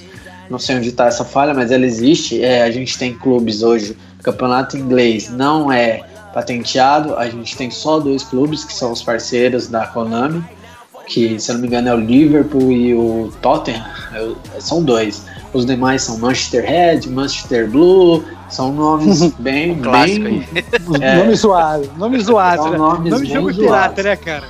Nome de jogo Sim. pirata. Que nome, nome de time criado no computador, assim. Quando você cria lá pra jogar um joguinho de só assistir o resultado. É, tipo Elifute, né? É, e aí, cara, a gente tem isso para diversos lugares. A gente tem isso na La Liga, que é o campeonato La Liga Santander, campeonato espanhol. A gente tem é, White, não sei o que lá, que é o time do Real Madrid. É, Midnight White versus Barcelona, porque o Barcelona tem sim a patente alinhada com, com o PES. Com o PES. É, porém, a gente vê isso em diversos lugares. Isso é, eu acho muito ruim, cara. É muito genérico. Você acaba pegando um, um baita carrão com motor de fusquinha. Eu acho estranho na hora quando você vai jogar. Não parece que você tá jogando um jogo como PES. Parece que você tá jogando um jogo Piratex, um jogo que você comprou e tá jogando no PS, PS1 lá atrás, sei lá, na época que a gente tinha muitas edições do Bomba É, Pet, o famoso né? Bomba Pet, né? É, exatamente. E aí Ou seja, você tá falando que tá faltando bomba pet aí, né, cara? Pra atualizar todos Tá. esses times aí. Tá faltando, mas tem um pouquinho. A gente tem o Flamengo, tem o Corinthians, tem a Arena. Tem, tem o Flamengo, o tá bom, Maracanã. tá bom. Tem o Mengão, tá É. bom já, cara. Precisa de mais nada, não, cara. É, isso é até um ponto muito bom, cara. Eu gostei muito nos testes que eu fiz, que foi a. Quando a gente fala da pouca é, licenciatura que o. do licenciamento que o, que o PES tem, ele faz com capricho. A Arena Corinthians é impecável, ela é idêntica à, à verdadeira. É muito foi legal você jogar também? lá. Foi roubada. Foi. Foi roubada. Foi Não roubada? tá paga ainda. Entendi. Não tá paga. Não tá ainda. paga ainda. Tá, entendi. Mas ela é excepcional. O Flamengo, eu joguei com o Flamengo, cara. O William Arão é craque, tenho que Não, dizer. duvido, duvido. Mentira, mentira. Mentira, mentira. É, por isso que FIFA é melhor, cara. Por isso- É isso, cara. Você falando que FIFA Não. é melhor, Stevox? Não, de- deixa, não, não, deixa, deixa eu fazer, Explica, deixa eu fazer explica, uma- explica, explica. Não, deixa eu fazer uma meia culpa, não. Fala, fala sério agora aqui. Não, não, não, fala sério, fala sério agora. É, por incrível que pareça, é, eu acho que o universo conspirou, né? A gente era pra ter gravado esse podcast do PES há um tempo, né? Acabou que ocorreram algumas coisas e acabou que ele acabou sendo aí o último cast do ano. Mas eu tive a oportunidade, é, agora na semana passada, na sexta-feira, para ser, ser mais correto, de jogar o PES 2019. É, eu tive uma, uma, uma reunião de amigos do colégio e tal, e. Na sexta-feira, desculpa, no sábado. É, foi, foi a reunião de amigos do colégio e a gente foi todo mundo pra casa do amigo meu e ele tava com o PES 2019 lá e a gente foi, foi bater um contra, né? A gente jogou um jogo só, foi, foi dois contra dois. É, México contra Argentina, obviamente eu estava com a seleção, é, com a esquadra tricolor. E o México começou, foi um jogo muito, muito pegado. O México começou perdendo de 2 a 0 mas terminou virando o jogo para 4 a 3 Foi maravilhoso, né? Eu reeditei minha dupla com meu grande amigo Leandro. Desde o colégio a gente faz dupla de, de pés, a gente sempre ganha tudo. É, foi muito divertido. Agora, é, eu, eu, eu achei que, por mais que você tenha falado, o, o Digo, que o, o PES está se afastando muito do arcade. é, eu achei bem arcade ainda. Eu me diverti bastante jogando. Eu achei que foi muito divertido é, jogar, porque eu acho que jogo de futebol ele foi feito para ser jogado assim, sentado no, no- no sofá com seus amigos, um gritando, é, é, sabe, tomando aquela cervejinha, um gritando e tal, metendo o dedo na tela e tal, não sei o que, pra lá, e brigando. Mas a gente sabe muito bem, né? E aí vem a minha pergunta, que hoje o jogo de futebol não é mais assim, né? São raras as vezes que você joga sentado no sofá com seus amiguinhos. Né? Hoje o, o jogo, na verdade, eu, eu sei porque eu já várias vezes já conversei com você sobre o FIFA, inclusive. Eu sei que você gasta rios e rios de dinheiro comprando FIFA Points. É, Jamais. é, eu, eu, eu sei que, na verdade, hoje o jogo de futebol é, ele se sustenta basicamente no online, né? Inclusive Sim. até para esportes, né? Ele funciona assim, tem vários campeonatos e tal, não sei o quê. Mas o- a verdade é que o jogo ele funciona como base no online. E eu queria te perguntar mais detalhes de como funciona o online do PES. Assim, não sei se você teve a oportunidade de entrar a fundo, mas assim, o que me preocupa é como eu vejo todo mundo jogando FIFA e ninguém jogando PES, né? Eu não tive oportunidade lá na casa, lá no meio lá da reunião dos meus amigos, de entrar no online e ver se tinha gente jogando. Ou ver como é que funcionava. Eu queria perguntar assim, porque hoje, assim, quando a gente fala de jogo de futebol, a gente tem, tem que focar um pouco no online, para o pessoal entender, né? E como é que funciona? E, e é bom, é ruim, dá para jogar, não dá, tem lag, não tem? É, discorre um pouco aí sobre isso, se puder. Cara, o modo online ele é bom, ele tem uma. uma você vê que tem um suporte por trás, ele é, ele é parrudo em si. É, eu tive algumas dificuldades, eu não sei se foi local ou se foi, foi da, do próprio jogo, mas eu tive dificuldade de matchmaking. Eu, te, eu sofri bastante para conseguir encontrar algumas partidas. É, talvez pelo modo que eu tentei, eu fui testar o My Club, que é o famoso Ultimate Team do PES. Ele tenta trazer a mesma pegada que o Ultimate Team, só que eu não sei por. Geralmente acontece o que? É como você. Eu, eu comecei o My Club, que é o Ultimate Team do PES, muito agora. Que acontece que a galera evoluiu e passou de, de divisões. Existem várias divi- divisões. Não pode ser que quase ninguém mais esteja lá na última divisão, na décima, sei lá. Então o matchmaking é mais raso. Por quê? Porque ele precisa encontrar pessoas da mesma divisão e mesmo nível de time. Mas eu tive esse problema de achar. Encontrei é, com dificuldade, mas consegui, fiz os testes e gostei, cara. Eu achei, é, até respondendo a tua pergunta, que não foi uma pergunta, mas falando de arcade ainda, é, o jogo sim, ele tá muito arcade ainda. Esse é um ponto que eu vou falar agora que eu, eu levo como crítica. Mas é, o que eu quero dizer, até para poder corrigir o que eu disse, é que o PES tenta migrar determinadas coisas pro simulador, mas não o seu jogo como um todo. São detalhezinhos que ele tenta ali é, se assimilar ao, ao FIFA. Porém, o jogo é muito arcade, é demais que para quem está acostumado a um jogo de simulador como o FIFA, como eu costumo jogar, e ele tem, quando você lida com o FIFA, até tendo como experiência, você lida diariamente, você sabe que se você lançar antes da hora, vai dar impedimento, se você não girar a bola, não abre espaço, que existe uma parte tática muito forte, pro PES parece muito, muito simples e raso e fraco. Por quê? Porque, cara, você toca duas vezes, lança com o triângulo, corre, vai aparecer cinco caras na cara do gol. É muito fácil chegar na cara do gol, por exemplo, entendeu? O jogo, mas é aquilo, é a premissa. Ele quer trazer o jogo para o nível de arcade, que é você sentar no sofá com seus amigos e for 8 a, 8 a 7 o jogo, todo mundo dando risada, tomando aquela breja e zoando outra. No FIFA isso já não acontece tanto. Às vezes tem um placar elástico, mas é por uma atipicidade. Porém, quando a gente fala de complexidade, o PES ele é muito menos complexo. Então, modo online é, se você já for um rato, cara, você vai golear seu amigo. Meu primeiro jogo, eu nem sabia jogar, mas eu só tinha as, as dinâmicas de FIFA mesmo, básicas. Eu ganhei de 4 a 0. Eu achei muito fácil fazer gol. Na segunda eu tomei uma surra, uma lavada de 6 a 0 porque eu acho que o cara sabia mais que eu. Mas é. O modo online é bom, cara. Ele tem, acho que, uma, as suas diferenças em relação ao FIFA, mas ele tem todo um suporte. Mas assim, ele é feito para aquela pessoa que quer jogar aquele modo de online, simplificado. O que eu acho interessante ouvindo você falar, né? É, é que na verdade, se o primeiro jogo você ganhou de 4 a 0 e o segundo jogo você perdeu de 6 a 0 Talvez uma coisa que talvez a Konami tenha que afinar é o nivelamento, né? Porque ou, ou é, é, é, na verdade eram os três jogando pela primeira vez ali e deu realmente essa, essa sorte absurda. Ou então você começou jogando com um cara nível 1 e logo depois o cara te jogou contra um cara nível 50. E aí esse nivelamento estaria um pouco fora. Mas aí a gente não tem muito como saber se isso é verdade ou não. Né? O é, não tem como. No... Ah, fala aí, fala aí, depois eu. Não, não. É só pra fechar, não tem como saber porque são todos random, né? É, é aleatório o sorteio e você acaba não sabendo qual nível ele tá.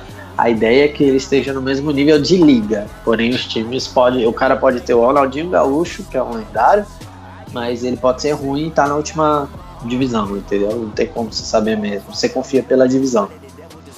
O ponto que você tocou aí falando da é, da perda de licenciamento e tal, é, o próprio decaimento da Konami, né, cara? Ela não tem jogo, né? Perdeu aí uma mente criativa, né? O Kojima lá com Metal Gear e tal, que era um carro-chefe. Não sai nada, não tem jogos tradicionais clássicos, sei lá, Castlevania e tal, eles não criam nada, né? Então o jogo por si só tá precisando gerar caixa para sustentar ele mesmo. Ele, o resto da, da receita da Konami vem de patinco, né? Uma parada bem, bem bizarra, né? Então, Sim. talvez isso seja uma explicação por estar tá perdendo licenciamento, né? Vendo estatística aqui, é, parece que as vendas do PES, vendas físicas pelo menos, estavam menores 42% do que a versão 2018 no lançamento, né? Então é uma queda muito brusca e violenta. Então é bem bastante complicado isso aí. É, Diego, um ponto que, eu, que fica na minha cabeça é que a Konami parece estar produzindo algo que ela não é especialista, saca? Então acaba que é muito, tipo, a Konami não foi feita para fazer jogo de futebol, mas ela faz porque ela tá fazendo há anos. Mas você vê que é diferente, assim, a EA, cara, a EA estuda o negócio. Ela faz versões três anos para frente. Então ela já tá produzindo é, o FIFA 20 2021. É, é, é, é, é, desleal, cara, a competitividade. Eu acho que a Konami já entendeu que é isso. Ela só tá empurrando pra barriga, mas eu prevejo um em algum momento isso não sendo mais sustentável. A gente fala pelas vendas. Até vale salientar essa vantagem aí, porque é, o, o, o PES, né, é desenvolvido por, por japonês, né, que tem um estilo peculiar, tanto de game design quanto de futebol. Né? Assim como o Gran Turismo também foi desenvolvido por um japonês e tal, e ele tem um estilo peculiar também. Eu até comparo brincando os menus né, do Gran Turismo e do PES são muito parecidos, né? A gente não sabe muito bem o que estão fazendo ali. Mas é curioso que a direção do, do, do FIFA, na verdade, é de um brasileiro, do Giliar Lopes. Né, que até tem um podcast aí só sobre desenvolvimento, que é o Podcast. Ele até comenta às vezes bastante coisa sobre FIFA e tal, sobre desenvolvimento. Então é interessante, né, que, que o time de lá parece muito mais completo né, em termos disso, então tão, estão preocupados com licenciamento e tal. Obviamente eles têm um caminhão de dinheiro, né, para acompanhar isso, né? Então é, é, é até que né, se paga, né? É até desvantajoso. É até desvantajoso a comparação. Talvez a, a Konami devesse realmente se desgarrar. Ele não tentar ser como o FIFA, mas ser uma alternativa de jogo de futebol. Porque na verdade, até brincando aí com um podcast que a gente já fez lá atrás, que foi o Paixão Nacional, que acho que é o número 10, né? A gente falou sobre a evolução dos jogos de futebol e tinha uma variedade de jogos, né? Coisa que hoje você na verdade não tem. Né? Você só tem esses dois medalhões e, e só. Né? Você não tem variedade né? de jogos de futebol nem nada. Então bastante complicado, né? Se você tem dois que tentam ser a mesma coisa, né, um vai acabar perdendo, né? De repente, se ele se desgarrar e tentar, não, eu sou isso aqui, que eu vou tentar atender um público específico, aí acho que talvez a Konami faça, faça um dinheirinho melhor aí. Mas acho, acho difícil. E eu até queria acrescentar aí também que nesse mês de dezembro aí a Konami lançou a versão gratuita aí do PES, né? O PES 2019 Lite, né? Que pode a galera pegar aí para testar o jogo, né? Para saber se vai curtir ou não. Eu tenho uma pergunta pro Diego, já que foi mencionado no programa sobre o Bomba Pet, lembrou também daquele Brazucas.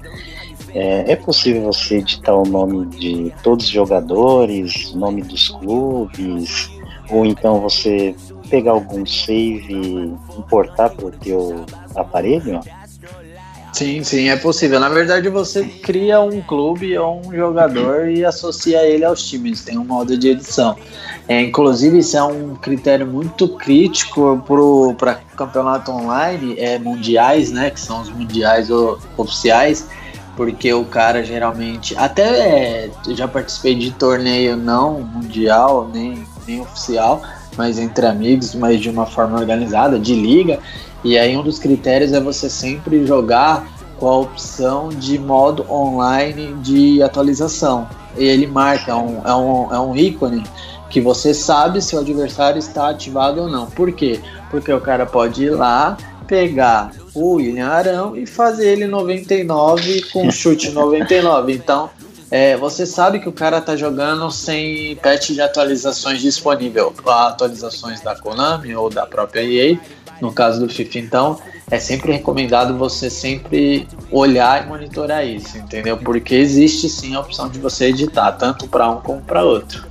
Cara, o Ilharão com chute 99 é claramente pirata, cara. Devia ser banido. nunca, nunca, nunca, nunca deveria tocar no videogame a pessoa que faz isso. É. É isso, cara, concordo. Então aí, Digo, você recomenda ou desrecomenda aí o PES 2019? Bom, vamos pro, vamos, vamos pro veredito, cara. De forma rápida, assim, a gente tem uns prós que são o okay, Campeonato Brasileiro, muito legal pra você jogar com o seu time, você contratar caras famosos e craques eu fiz algumas aquisições no My Club lá, trouxe o Sané do Manchester City e você apresentar no Corinthians, na Arena é muito legal, muito diferente. Eu nunca tinha vivido essa experiência. Então é legal o Campeonato Brasileiro, tem um gapzinho porque nem todos os jogadores são certos, o nome ou a aparência, a gente vê jogador negro loiro e vice-versa, é umas loucura, mas é muito legal você jogar com um time, ter todos os 20 times da, Campeonato Brasileiro. O My Club é bem bacana, ele tenta muito chegar no Ultimate Team, mas ainda vá, é muito vago em relação, e aí é muito difícil chegar mesmo. A EA acertou no ponto e a Konami vai ter que trabalhar muito para conseguir acertar. É, o joga eles incluíram jogadores lendários nessa versão no My Club, é muito legal. Tem Beckham, tem outros caras, Zidane, é, vários jogadores lendários já aposentados. É, muito bacana também é a questão da torcida, a gente tem uma imersão muito legal, as torcidas comemorando junto, descendo para a grade, tem um realismo melhor do que o próprio FIFA, visual muito mais bonito que o anterior, o drible está praticamente difícil acertar, você tem que ser muito bom para acertar um drible, até uma pedalada, é, mas eles dificultaram até para você explorar. E a acessibilidade, né? Porque o jogo consegue ser acessível para quem é, quer apenas se divertir com aquele velho amigo no sofá. É, tem os contras também, que é a perda da exclusividade do, da Champions, não tem todos os jogadores do brasileiro, como eu falei, o realismo de alguns jogadores não é legal. E, a, e uma coisa que me incomodou muito é a desatualização dos times brasileiros. Não tem, não tá no, a atualização, o patch de atualização, e isso é frequente toda semana geralmente as empresas disponibilizam uma atualização com as transferências do mês e tudo mais, as lesões, né? E aí eu percebi que para a Europa, os times grandes está alinhado, está bem frequente, mas para os times brasileiros estão bem desatualizados. Eu tinha um jogador de um, dois anos atrás no Corinthians, eu achei bem zoado. Acho que isso daí não é difícil de você colocar.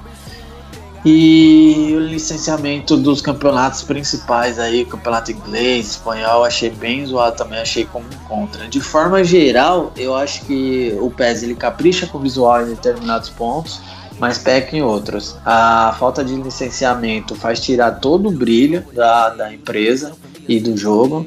E é, simplesmente por ser um carro-chefe, cara, por ser um PES e não ser um joguinho é, aleatório de celular ou que está começando. Então acho que os caras têm que levar muito mais a sério isso. Se os caras querem disputar, os caras têm que ir atrás brigar, estudar bastante. Mais um ano que a Konami se supera e evolui, mas ainda é, existe um vale, óbvio e claro, entre PES e FIFA. Ainda sendo o pior ano do FIFA, classificado por muitos é, você vai na internet, você pesquisa. O FIFA 19 foi altamente criticado. A Konami tinha tudo para roubar share, para roubar mercado e se manter. Mas mais uma vez, cara, muito infelizmente para a gente como fã e gamer, ela não conseguiu. Ela segue evoluindo ano a ano, mas com passos muito com passos morosos em relação ao mercado e o seu nível de competição, que é o FIFA. Hoje eu recomendo esperar, a gente tem versão light aí disponível, não entendi a estratégia também em liberar light, porque eu acho que você mais reduz a chance de comprar do que você é, incentiva, na minha cabeça, porque o cara vai procurar com todo o acervo de jogos, calendário, promoções. Se ele ganha uma versão grátis, ele provavelmente não vai comprar a grande, a não ser que ele goste e ame muito. Eu acho que o PES não tem como convencer se é ainda a ponto nesse nível de, de fazer o cara comprar. Então eu recomendo a galera esperar jogar a versão light, no máximo esperar uma promoçãozinha, são jogos anuais, sempre dropam muito rápido na PSN o preço. E vai jogando FIFA, cara. Vai jogando FIFA que o FIFA tá legal também. Olha só, cara. O, eu até queria comentar isso que você falou da, da estratégia de lançar o Light. Né? É a famosa estratégia do free to play, né? Então o cara entra no jogo sem, sem ter custo, na verdade ele tem todo o dinheiro do mundo para gastar lá no MyClub. Né? Então acaba que é uma estratégia de celular quase, né? De joguinho de celular. E Sim. talvez eles estejam testando né, o tipo de é. território é. que eles querem se meter, né? Faz sentido, eu só não sei se a Light tem o MyClub. eu tem acredito Club, que tem não. Club. Tem? Tem, tem? Ah, então é isso, cara. Porque eu, a gente sabe que o mercado de microtransação, pelo menos no FIFA, é um dos maiores faturamentos. Fatura mais que jogo. Pro PES eu não sei como tá isso ainda, não, não cheguei a ler nada. Mas com certeza é grana a mais, cara. Muita. E se bobear no nível que tá a PES do que tá vendendo, talvez a microtransação você pegar aqueles 10% de players que gastam muito, talvez compense o faturamento da venda final. Exato. Se vier sem o MyClub, eu diria que é. Qual a diferença disso para um demo, né? Uma demonstração. Mas como Sim. tem o MyClub, né? Tem essa brincadeira então aí da microtransação para para levantar a grana, né? Então é um bom teste, vamos ver o que, que acontece aí. Mas é isso, PES 2019. Obrigado aí, Digo. E vamos terminar então aí com o nosso amigo Mesh Platinador, que teve muito tempo para jogar, né? Ele ficou devendo jogos no último podcast, agora. De novo, dois. cara. Vai me botar na roda de novo, né, cara? De novo, É cara. foda, mano. O que, que você detonou agora de novo ao mesmo tempo? Save you. Lose yourself and be a slave to the game. Lose yourself to cocaine and the fame. Lose yourself to all the money that you make. Lose yourself to all the people that you hate.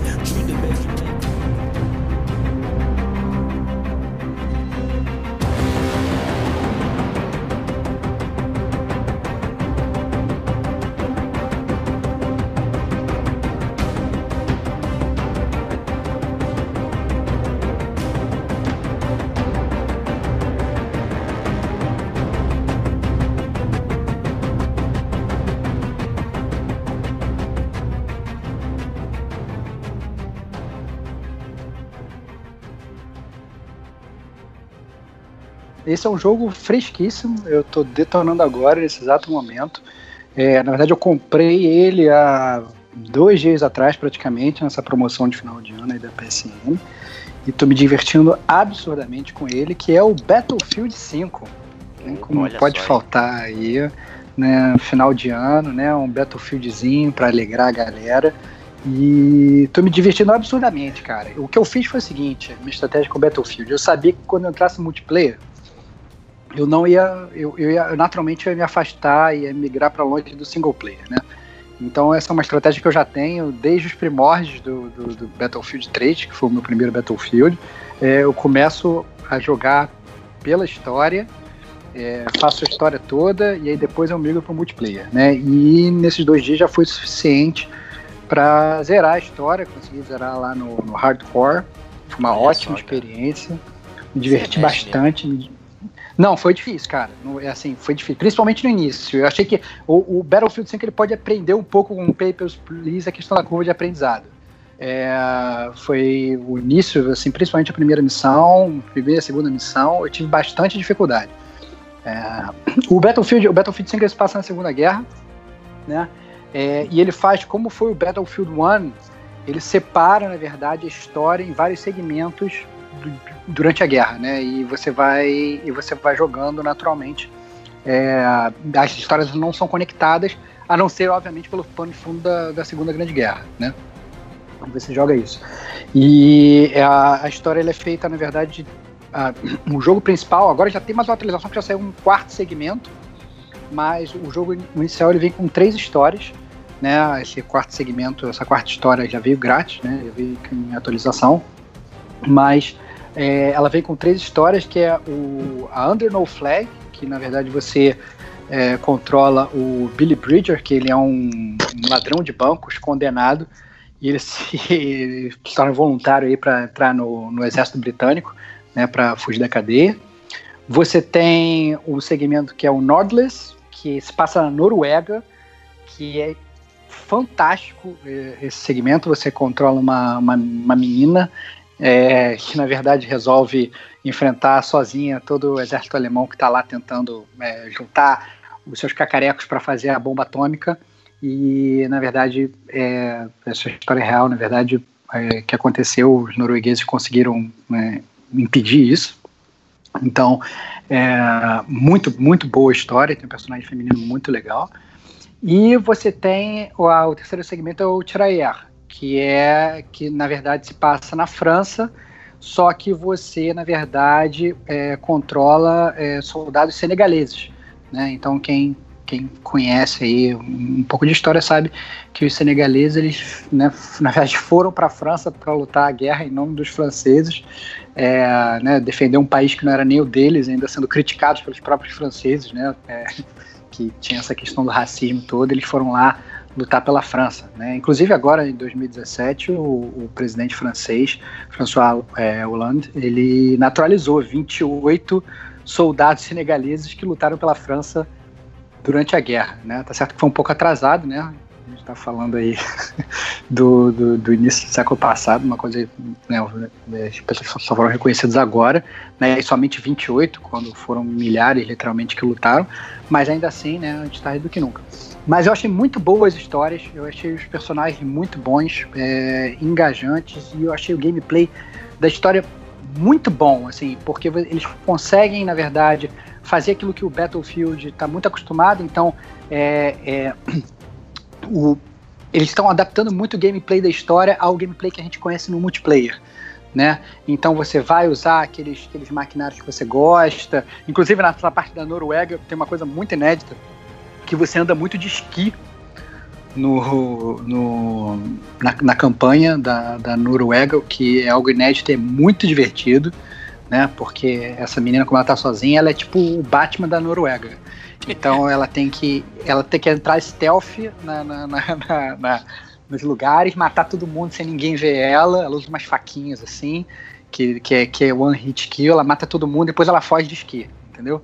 Muito divertido de jogar, então tem, tem que ser tudo no stealth, até porque se você for. Isso pelo menos jogando hardcore, isso que eu percebi. Se eu não fosse no stealth, eu eu morria, assim. Então é, você tinha que ser muito estratégico para jogar.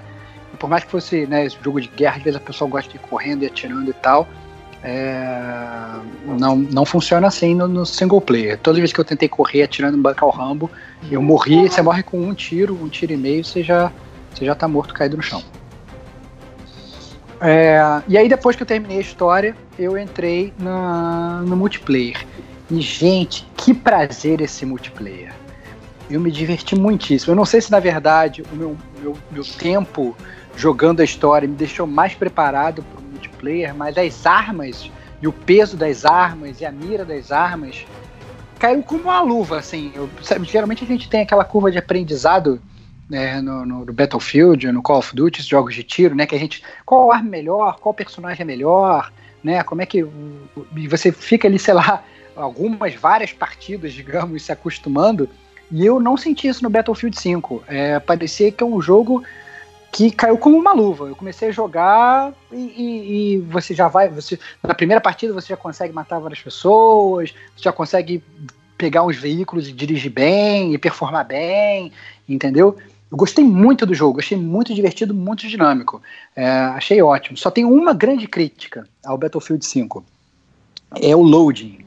É, entre uma partida e outra, todas as vezes que eu joguei até agora, tá certo que eu joguei partida multiplayer, se eu joguei quatro partidas fo- foram muito, eu joguei uma em um dia, logo depois que terminei a história, depois hoje eu joguei mais três ou quatro.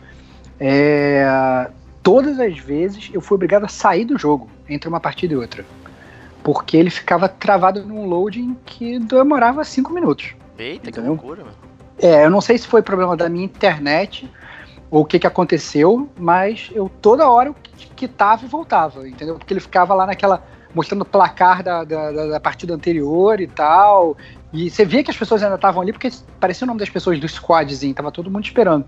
E eu cheguei à conclusão que era mais rápido sair do jogo e você não consegue nem dar kit, porque assim, na segunda vez eu falei assim: quer saber? Eu vou voltar pro menu inicial e vou entrar. Eu dei kit e ele ficou parado na mesma tela, entendeu? É, eu fiquei bastante decepcionado. Então eu tive que dar como se fosse um hard reset, assim, apertar o botão do, do controle do PS, mandar desligar o jogo, entrar de novo, que o loading Caraca. inicial do jogo e para entrar numa outra partida era mais rápido do que ficar nesse, nesse meio campo aí, entendeu? Eu não sei se eles estão tendo algum problema com o servidor, eu não sei se tem se o servidor, eu não consegui parar direito para analisar se o servidor é local ou como é que está funcionando, ou se, né, é, é, se é é só servidor aqui pro Brasil e tal, etc. Mas eu achei essa parte, essa você quando você entra no jogo, você é, é, entra na partida, menos de dois minutos você tá na partida, você já tá lá atirando. Agora, entre uma e outra, eu não sei por que dá esse problema, pelo menos comigo. É, Cara, isso aí era preparação, era prepara, é preparação pro Battle Royale, cara. Porque Ah, lá você pode- morre, você morre, como que funciona no Battle Royale? Battle Royale, é como diz nosso amigo Danny Jackson, é o, o como que é que Beto, Beto Royale. Beto Battle Royale. Royale. O Battle Royale, Battle Royale ele funciona da seguinte forma: você morreu, você não espera acabar a partida. O que, que você faz? Você quita, reinicia e já vai pra próxima. Você come e dropa de novo no país. Então já tá se adaptando, cara. Ele te faz você sair da partida e entrar numa nova. É mais ou menos isso que tá acontecendo. Mas falando sério, você tá lembrando bastante os bugs e as falhas que a gente tinha em Battlefront, cara, em Star Wars. Começo foi bem ruim, até eles consertarem, a EA consertar, tinha muita falha também no online, que era isso daí. Loading demorado, matchmaking zoado. Isso aí é bem ruim, cara. Bem ruim. É. Uma coisa que eu achei interessante e que aí eu tenho que realmente parar para investir um tempo é na parte de customização. E, e isso é desde a evolução do personagem até a evolução do- dos seus, é, é, seus equipamentos, desde tanque de guerra até avião, até tudo, é, e até customização estética.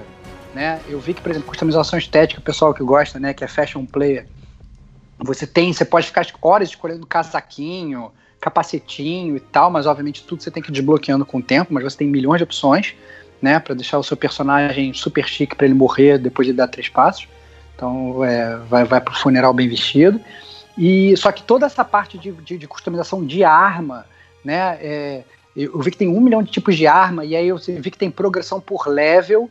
É, eu vi que dá para você ir evoluindo a classe também. Eu vi que tem inclusive uma árvore de evolução do, do sei lá, por exemplo, do- do- do- dos veículos. Então, por exemplo, eu vi assim, tanque de guerra. Aí eu tinha, sei lá, dois mil pontos de experiência para gastar. E eu tinha como se fosse uma árvore de habilidades, tipo, três, três árvores, assim, tipo, a, a- é, caminho 1, um, caminho 2, caminho 3.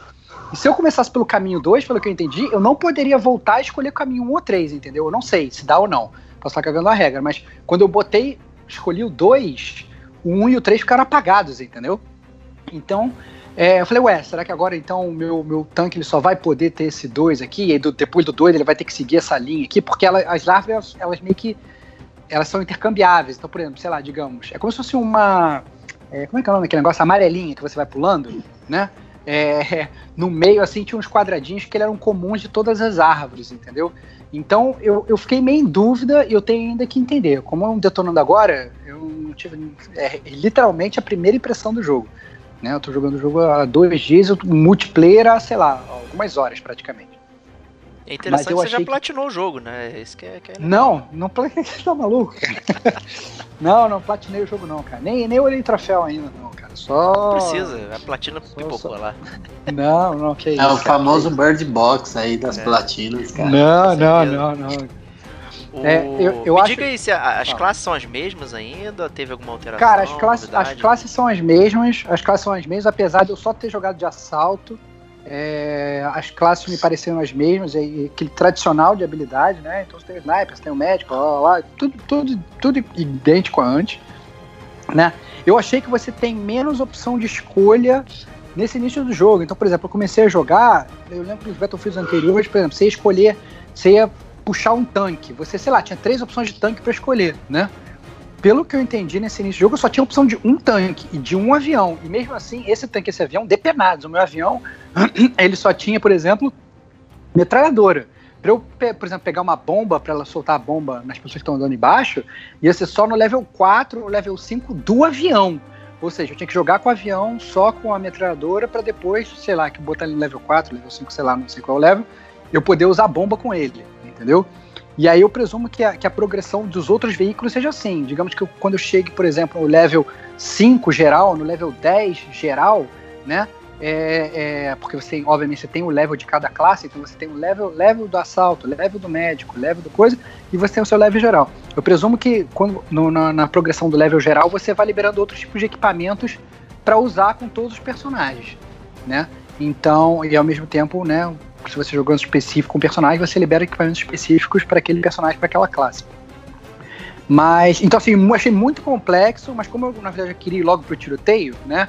Parecia criança ansiosa, eu já entrei direto e já fui correndo para pro tiroteio e fui meio que percebendo isso durante o jogo. Que eu disse, ah, nossa, vou pegar um avião. Aí peguei o avião, ué, por que, que eu não tenho. tô tentando trocar de arma aqui e não tô conseguindo trocar? Por que, que eu tô, sei lá, e aí, e aí depois é que eu. Entre uma morte e outra, é que eu entrei e fiquei ali pesquisando e vendo que realmente tinha. é, tem realmente coisa para evoluir e tal, e não é, não é autoexplicativo, né? Mais uma vez, pude aprender um pouco com o de aprendizado do Papers, Please. Né? Eu vou ter que parar e gastar um tempo ali tentando entender como é que funciona a, a árvore de evolução do Battlefield 5. É, O, até, é, a gente sempre volta nesse assunto da, da, da curva de aprendizado, né? mas é engraçado que você falou aí do. Em geral, esses jogos que são focados em multiplayer, o single player é o próprio tutorial do jogo. Eu acho que é por isso que você já se sentiu bem já na jogatina aí online, porque você já passou pelas agruras da guerra aí e tal, já, já pegou o manejo do jogo, né? Então acaba que facilita É. um pouco, né, você se integrar ali com o jeito, né, de como o jogo, o jogo joga, né? É, exatamente, assim, e, e ainda mais porque, como eu falei, assim, o, eles estão transformando o single player do Battlefield, e isso já estava acontecendo no Battlefield 1. Eles estão transformando o single player num semi-multiplayer em termos de jogabilidade. Porque, por exemplo, às vezes você chega numa missão de single player e ele fala assim: não, olha, você tem que, sei lá, dominar três é, bases, né? Isso nada mais é do que praticamente o modo Conquest do multiplayer, né? Você tem que ir lá você tem que ficar sentadinho, a bandeira tem que descer, a bandeira tem que subir. E você tem que ir de uma, ir de uma base para outra. E você, na verdade, decide como você vai. Quando você vai jogar o single player, ninguém te fala que você tem que ir primeiro na base A, na base B ou na base C, né? Você vai para a base que você quiser e depois você se vira. Se você vai pegar um carro, você vai de carro, ou se você vai correndo, ou se você vai de navio, entendeu? Você se vira como você vai de uma base para outra, que funciona exatamente como é o modo Conquest, né? Você tá ali na guerra, ali você tá trafegando. Então, é, ele, ele faz. O single player do jogo é um single player muito rápido, né? Então eu diria que mesmo jogando no mais difícil, eu acho que se eu demorei, sei lá, 5 horas, sabe, 6 horas foi muito, né? Ele é, é, bem curto. Dá a entender, obviamente, que a EA, o que eles vão fazer, é lançar realmente atualizações e mais mini campanhas como essa, né? Tanto que eu, como falei, já foi lançada uma. E essa uma extra eu ainda não joguei. É, eu eu fechei logo no, no nas três principais. E, e, eu acho que ficou um pouco. É, é, eu acho que a sua lógica do que você falou é perfeita, Diego. Eu acho que acaba que o jogo vai se acostumando cada vez mais. Eu lá atrás eu não sentia tanto isso, não. Eu sentia que você tinha curva de aprendizado single player e você depois tinha curva de aprendizado multiplayer. Mas eu acho que as duas estão ficando tão unidas e as armas são as mesmas e eu acho que os personagens elas se movem igual e a jogabilidade é muito parecida, e eu acho que realmente está se tornando o mesmo jogo, o single player e multiplayer, apesar de, obviamente, um você joga sozinho, o outro você joga com outras pessoas online. Excelente. Ô, Stevox, é, tem uma dúvida para fazer, cara, uma pergunta para fazer, na verdade.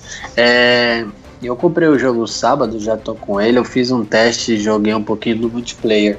E aí, cara, eu não sei se você sentiu, mas o que eu senti, eu senti um desequilíbrio no multiplayer nas classes eu vi muita galera jogando de assalto, e aí coincidentemente é o que você tá jogando também. Você sentiu isso, cara? E se você acha que tem um desequilíbrio por um determinado motivo, pô, a arma de assalto é muito mais fácil, uma vez que eu achei as armas bem difíceis nessa versão. Acho que a cadência de todas está bem ruim. E aí tá bem difícil matar, principalmente de longe, assim. No, no one on one você acaba perdendo. Pelo menos se cara, você estiver começando, mas fala aí o que você achou. Cara, então, é, eu acho que essa parte das armas e da cadência e tal, eu recomendo a você fazer até a sugestão do Diego aí, jogar o single player antes, porque é rápido. Nem que você pegue uma missão ou outra, porque aí você já, já, já fica muito com esse feeling da cadência, fica com o feeling do bullet drop, né? Na, aquela, na, a, a, caída da bala, né? Determinada distância, porque você, né, você tem que levar isso em consideração é, no, nesses jogos multiplayer. Né, se o cara estiver muito longe, não adianta você mirar na cabeça que você não vai acertar, né? Então, é, eu acho que o single player ele dá realmente uma base. Com relação à sua pergunta das classes, né, como eu falei, eu como eu joguei pouquíssimo, eu não nem parei para experimentar as outras classes ainda. Mas eu não senti isso que você está falando, não. É, eu morri várias vezes para snipers me dando teco de longe. Várias vezes. Né? Aquele negócio de estar tá correndo ali, de repente tem aquele, aquele estalinho lá do Forrest Gump, tlau, e, e, e caiu um corpo morto rolando no chão. Né? É, eu achei que os snipers, inclusive, estão tão bastante. É, é, porque às vezes no, no, nos Battlefields anteriores eu sentia muito que você. É, é, o sniper às vezes tinha que acertar até mais de um tiro. Eu acho que esse Battlefield, pelo menos jogando de assalto, tem uma coisa assim que a sua vida, às vezes, ela nem recupera toda. Então você tomou um. Tomou um. Tua vida desceu, ela não vai recuperar até 100%, ela vai recuperar até 70%. Aí se você conseguir um negócio de cura, né, que não vem com o cara de assalto, não me engano, ele vem com um, você, sei lá, você cura até 80, ou cura até 85, mas e pelo menos eu jogando, eu não via o meu personagem ficar com aquela vida infinita, entendeu? De agachar ali e ficar, ó, oh, estou, está tudo bem de novo entendeu? O que na verdade deixa o jogo um pouco mais real, né? Fica mais divertido e mais dinâmico isso. É, eu joguei de médico, eu joguei uns kitzinhos no chão e me recuperei um pouco mais rápido, cara. Eu não ah, vejo sim, ele na sim. mesma intensidade do, é. do, Battle, do Battlefield 1, a última versão. Mas de fato ele tem ainda. E acho que até complementando a sua resposta, eu acho que pode ter sido então uma particularidade do mapa, porque coincidentemente eu caí no mesmo mapa todo o período que eu joguei. E não foi muito, eu joguei no máximo 30 minutos. Cada mapa a gente sabe que dura bastante. E, Uhum. Mas foram nos mesmos mapas e acho que a galera já sabe, já tá manjado que a classe ali ideal é aquela.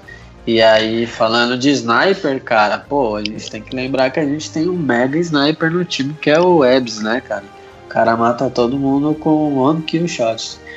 É. Então, assim, eu acho que, que o sniper tá muito bom. E, assim, isso que você falou. Eu acho que tem que. No dia que você vai jogando o jogo, né?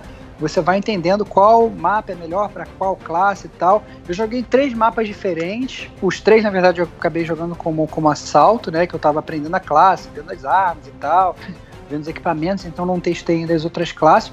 Mas a verdade é que eu, assim, eu me virei bem nos três, assim, achei que foi, foi, foi bom, foi boa experiência. Não teve aquela experiência, geralmente, de início de jogo, de, desses jogos de tiro, que você joga o controle na parede e fala, nossa, jogo é uma merda, tô, tô com um KD de, de, de 0 barra 20. Eu, Cara, menos- eu tô, cara. Eu, esse fui eu, cara. Esse fui eu no primeiro, na primeira partida, cara. Um É. KD de 0, menos 10. É, não, cara, eu, eu, eu acho que isso talvez você tenha que. Me- Pega a sugestão muito. aí do Diego. Não, não, pega a sugestão do Diego. jo- Pega, entra no single player, joga a primeira missãozinha ali, pum. Porque que eu acho que você já pega bastante, cara. Eu acho que já ajuda muito. E, e aí você, sei lá, pode também botar, aumentar a dificuldade, porque no hardcore eu até achei difícil no início. Inclusive, eu falei com o Serginho. Eu falei, pô, Serginho, tá foda. Porque eu tô morrendo a rodo. Achei que talvez a minha curva de aprendizado realmente ela tenha ocorrido no, no, no single player, porque no início, na- principalmente na primeira campanha, né, a, a Under No Flag, que tem muitas sequências de tiro, que não é stealth, não é nada, tem realmente muito tiroteio, e no mais difícil, um teco você morre, você tem que realmente aprender, você vai andando agachadinho, você vai rastejando, você usa bem o cover, e aí eu acho que isso meio que te prepara mais ou menos. Ah, não, eu vou meter a cara pra fora pra dar o teco e depois vou, vou me esconder e tal. Isso acaba que te prepara um pouco pro multiplayer, entendeu? Justo. Diego? Perdão, cara, tava no mudo, cara. Tava falando aqui, nem o Zé Mané aqui. Foi mal. Fala aí, cara. É, então é isso aí, Battlefield 5, você recomenda pra galera aí?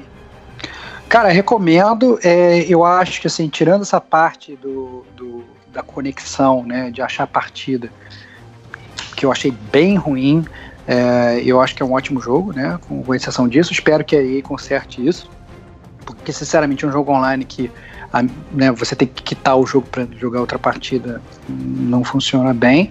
É, mas eu acho que assim, tem tudo para dar certo e eu acho que é uma recomendação. Assim, o, o- Battlefield é um jogo que eu gosto muito, é um jogo que funciona bem, é um jogo consagrado e eu tô me, me diverti mais, eu tô achando mais divertido, inclusive, pelo menos essa primeira impressão, eu me diverti mais no início do Battlefield 5 do que do próprio Battlefield 1, que eu elogiei bastante na época do lançamento. Né? Então eu acho que com certeza teve uma, uma caminhada aí. Eu achei que o pessoal andou criticando bastante Battlefield 5 quando saiu e tal, mas eu não senti isso não. Eu tô, tô me divertindo. Eu acho que, principalmente, se você tiver amigos que tem o jogo, fechar aquele squad e tal, todo mundo jogar junto. Tem o negócio agora de você spawnar junto com o teu squad, que antes no Battlefield 1 era meio, era meio complicado, às vezes você não conseguia spawnar e tal, não sei o quê. Isso tudo já funciona, você spawna o seu squad, o líder do esquadrão vai lá, dá ordem, vamos tomar a base tal e tal, todo mundo vai correndo junto, todo mundo sobe dentro do tanque e tal. Nossa, muito divertido. Eu tava jogando só com pessoa randômica e ainda assim me divertido bastante. Jogar então com a galera, prato feito. Excelente, então. Isso aí foi o Detonando Agora. Quatro jogos, né? E três pessoas, né? Então eu não fiz nada, né? Dessa vez foi a minha vez de Ah, ter que é isso, cara. Muita coisa pra falar aqui. Na verdade, como você falou, né, Starbox, ali em off, eu tô na minha seara no estilo Piratex, né? Então muitos jogos, eu tô testando muitos jogos ao mesmo tempo. Então jogando poucos, né? E alguns que eu coloquei bastante, bastante tempo aí. Na verdade, a gente já mencionou aqui no, no podcast, como Assassin's Creed Odyssey e tal. É, também tô começando o Homem-Aranha, né? Pra gente poder fazer uma resenha full, então também não vale aqui comentar. Então, tô me guardando aí para movimentos futuros. né? mas é isso aí. Muito obrigado a todos. Obrigado nossos convidados aí, Serginho Maquiara, muito obrigado. Opa, eu agradeço mais uma vez o convite, desejo a todos um ótimo 2019, com muitos jogos, saúde, e agradeço também é, a Sony pelo envio dos títulos para a gente testar e dar esse retorno para nossos ouvintes. Agradeço também ao nosso amigo Rodrigo Domingues por ser, o, ser um fifeiro de plantão aí. Cara, é sempre um prazer estar aqui com vocês, cara. Muito bom. Mais uma vez, obrigado aí, todo mundo. Tamo junto, até a próxima. Obrigado aí, Stevox, por ter sido esse grande companheiro aí, Top One Friend esse ano de 2018 aí. É isso aí, meu amigo. Tamo junto. Gamer como a gente fechando mais um ano. Né? O futuro vai ser maravilhoso.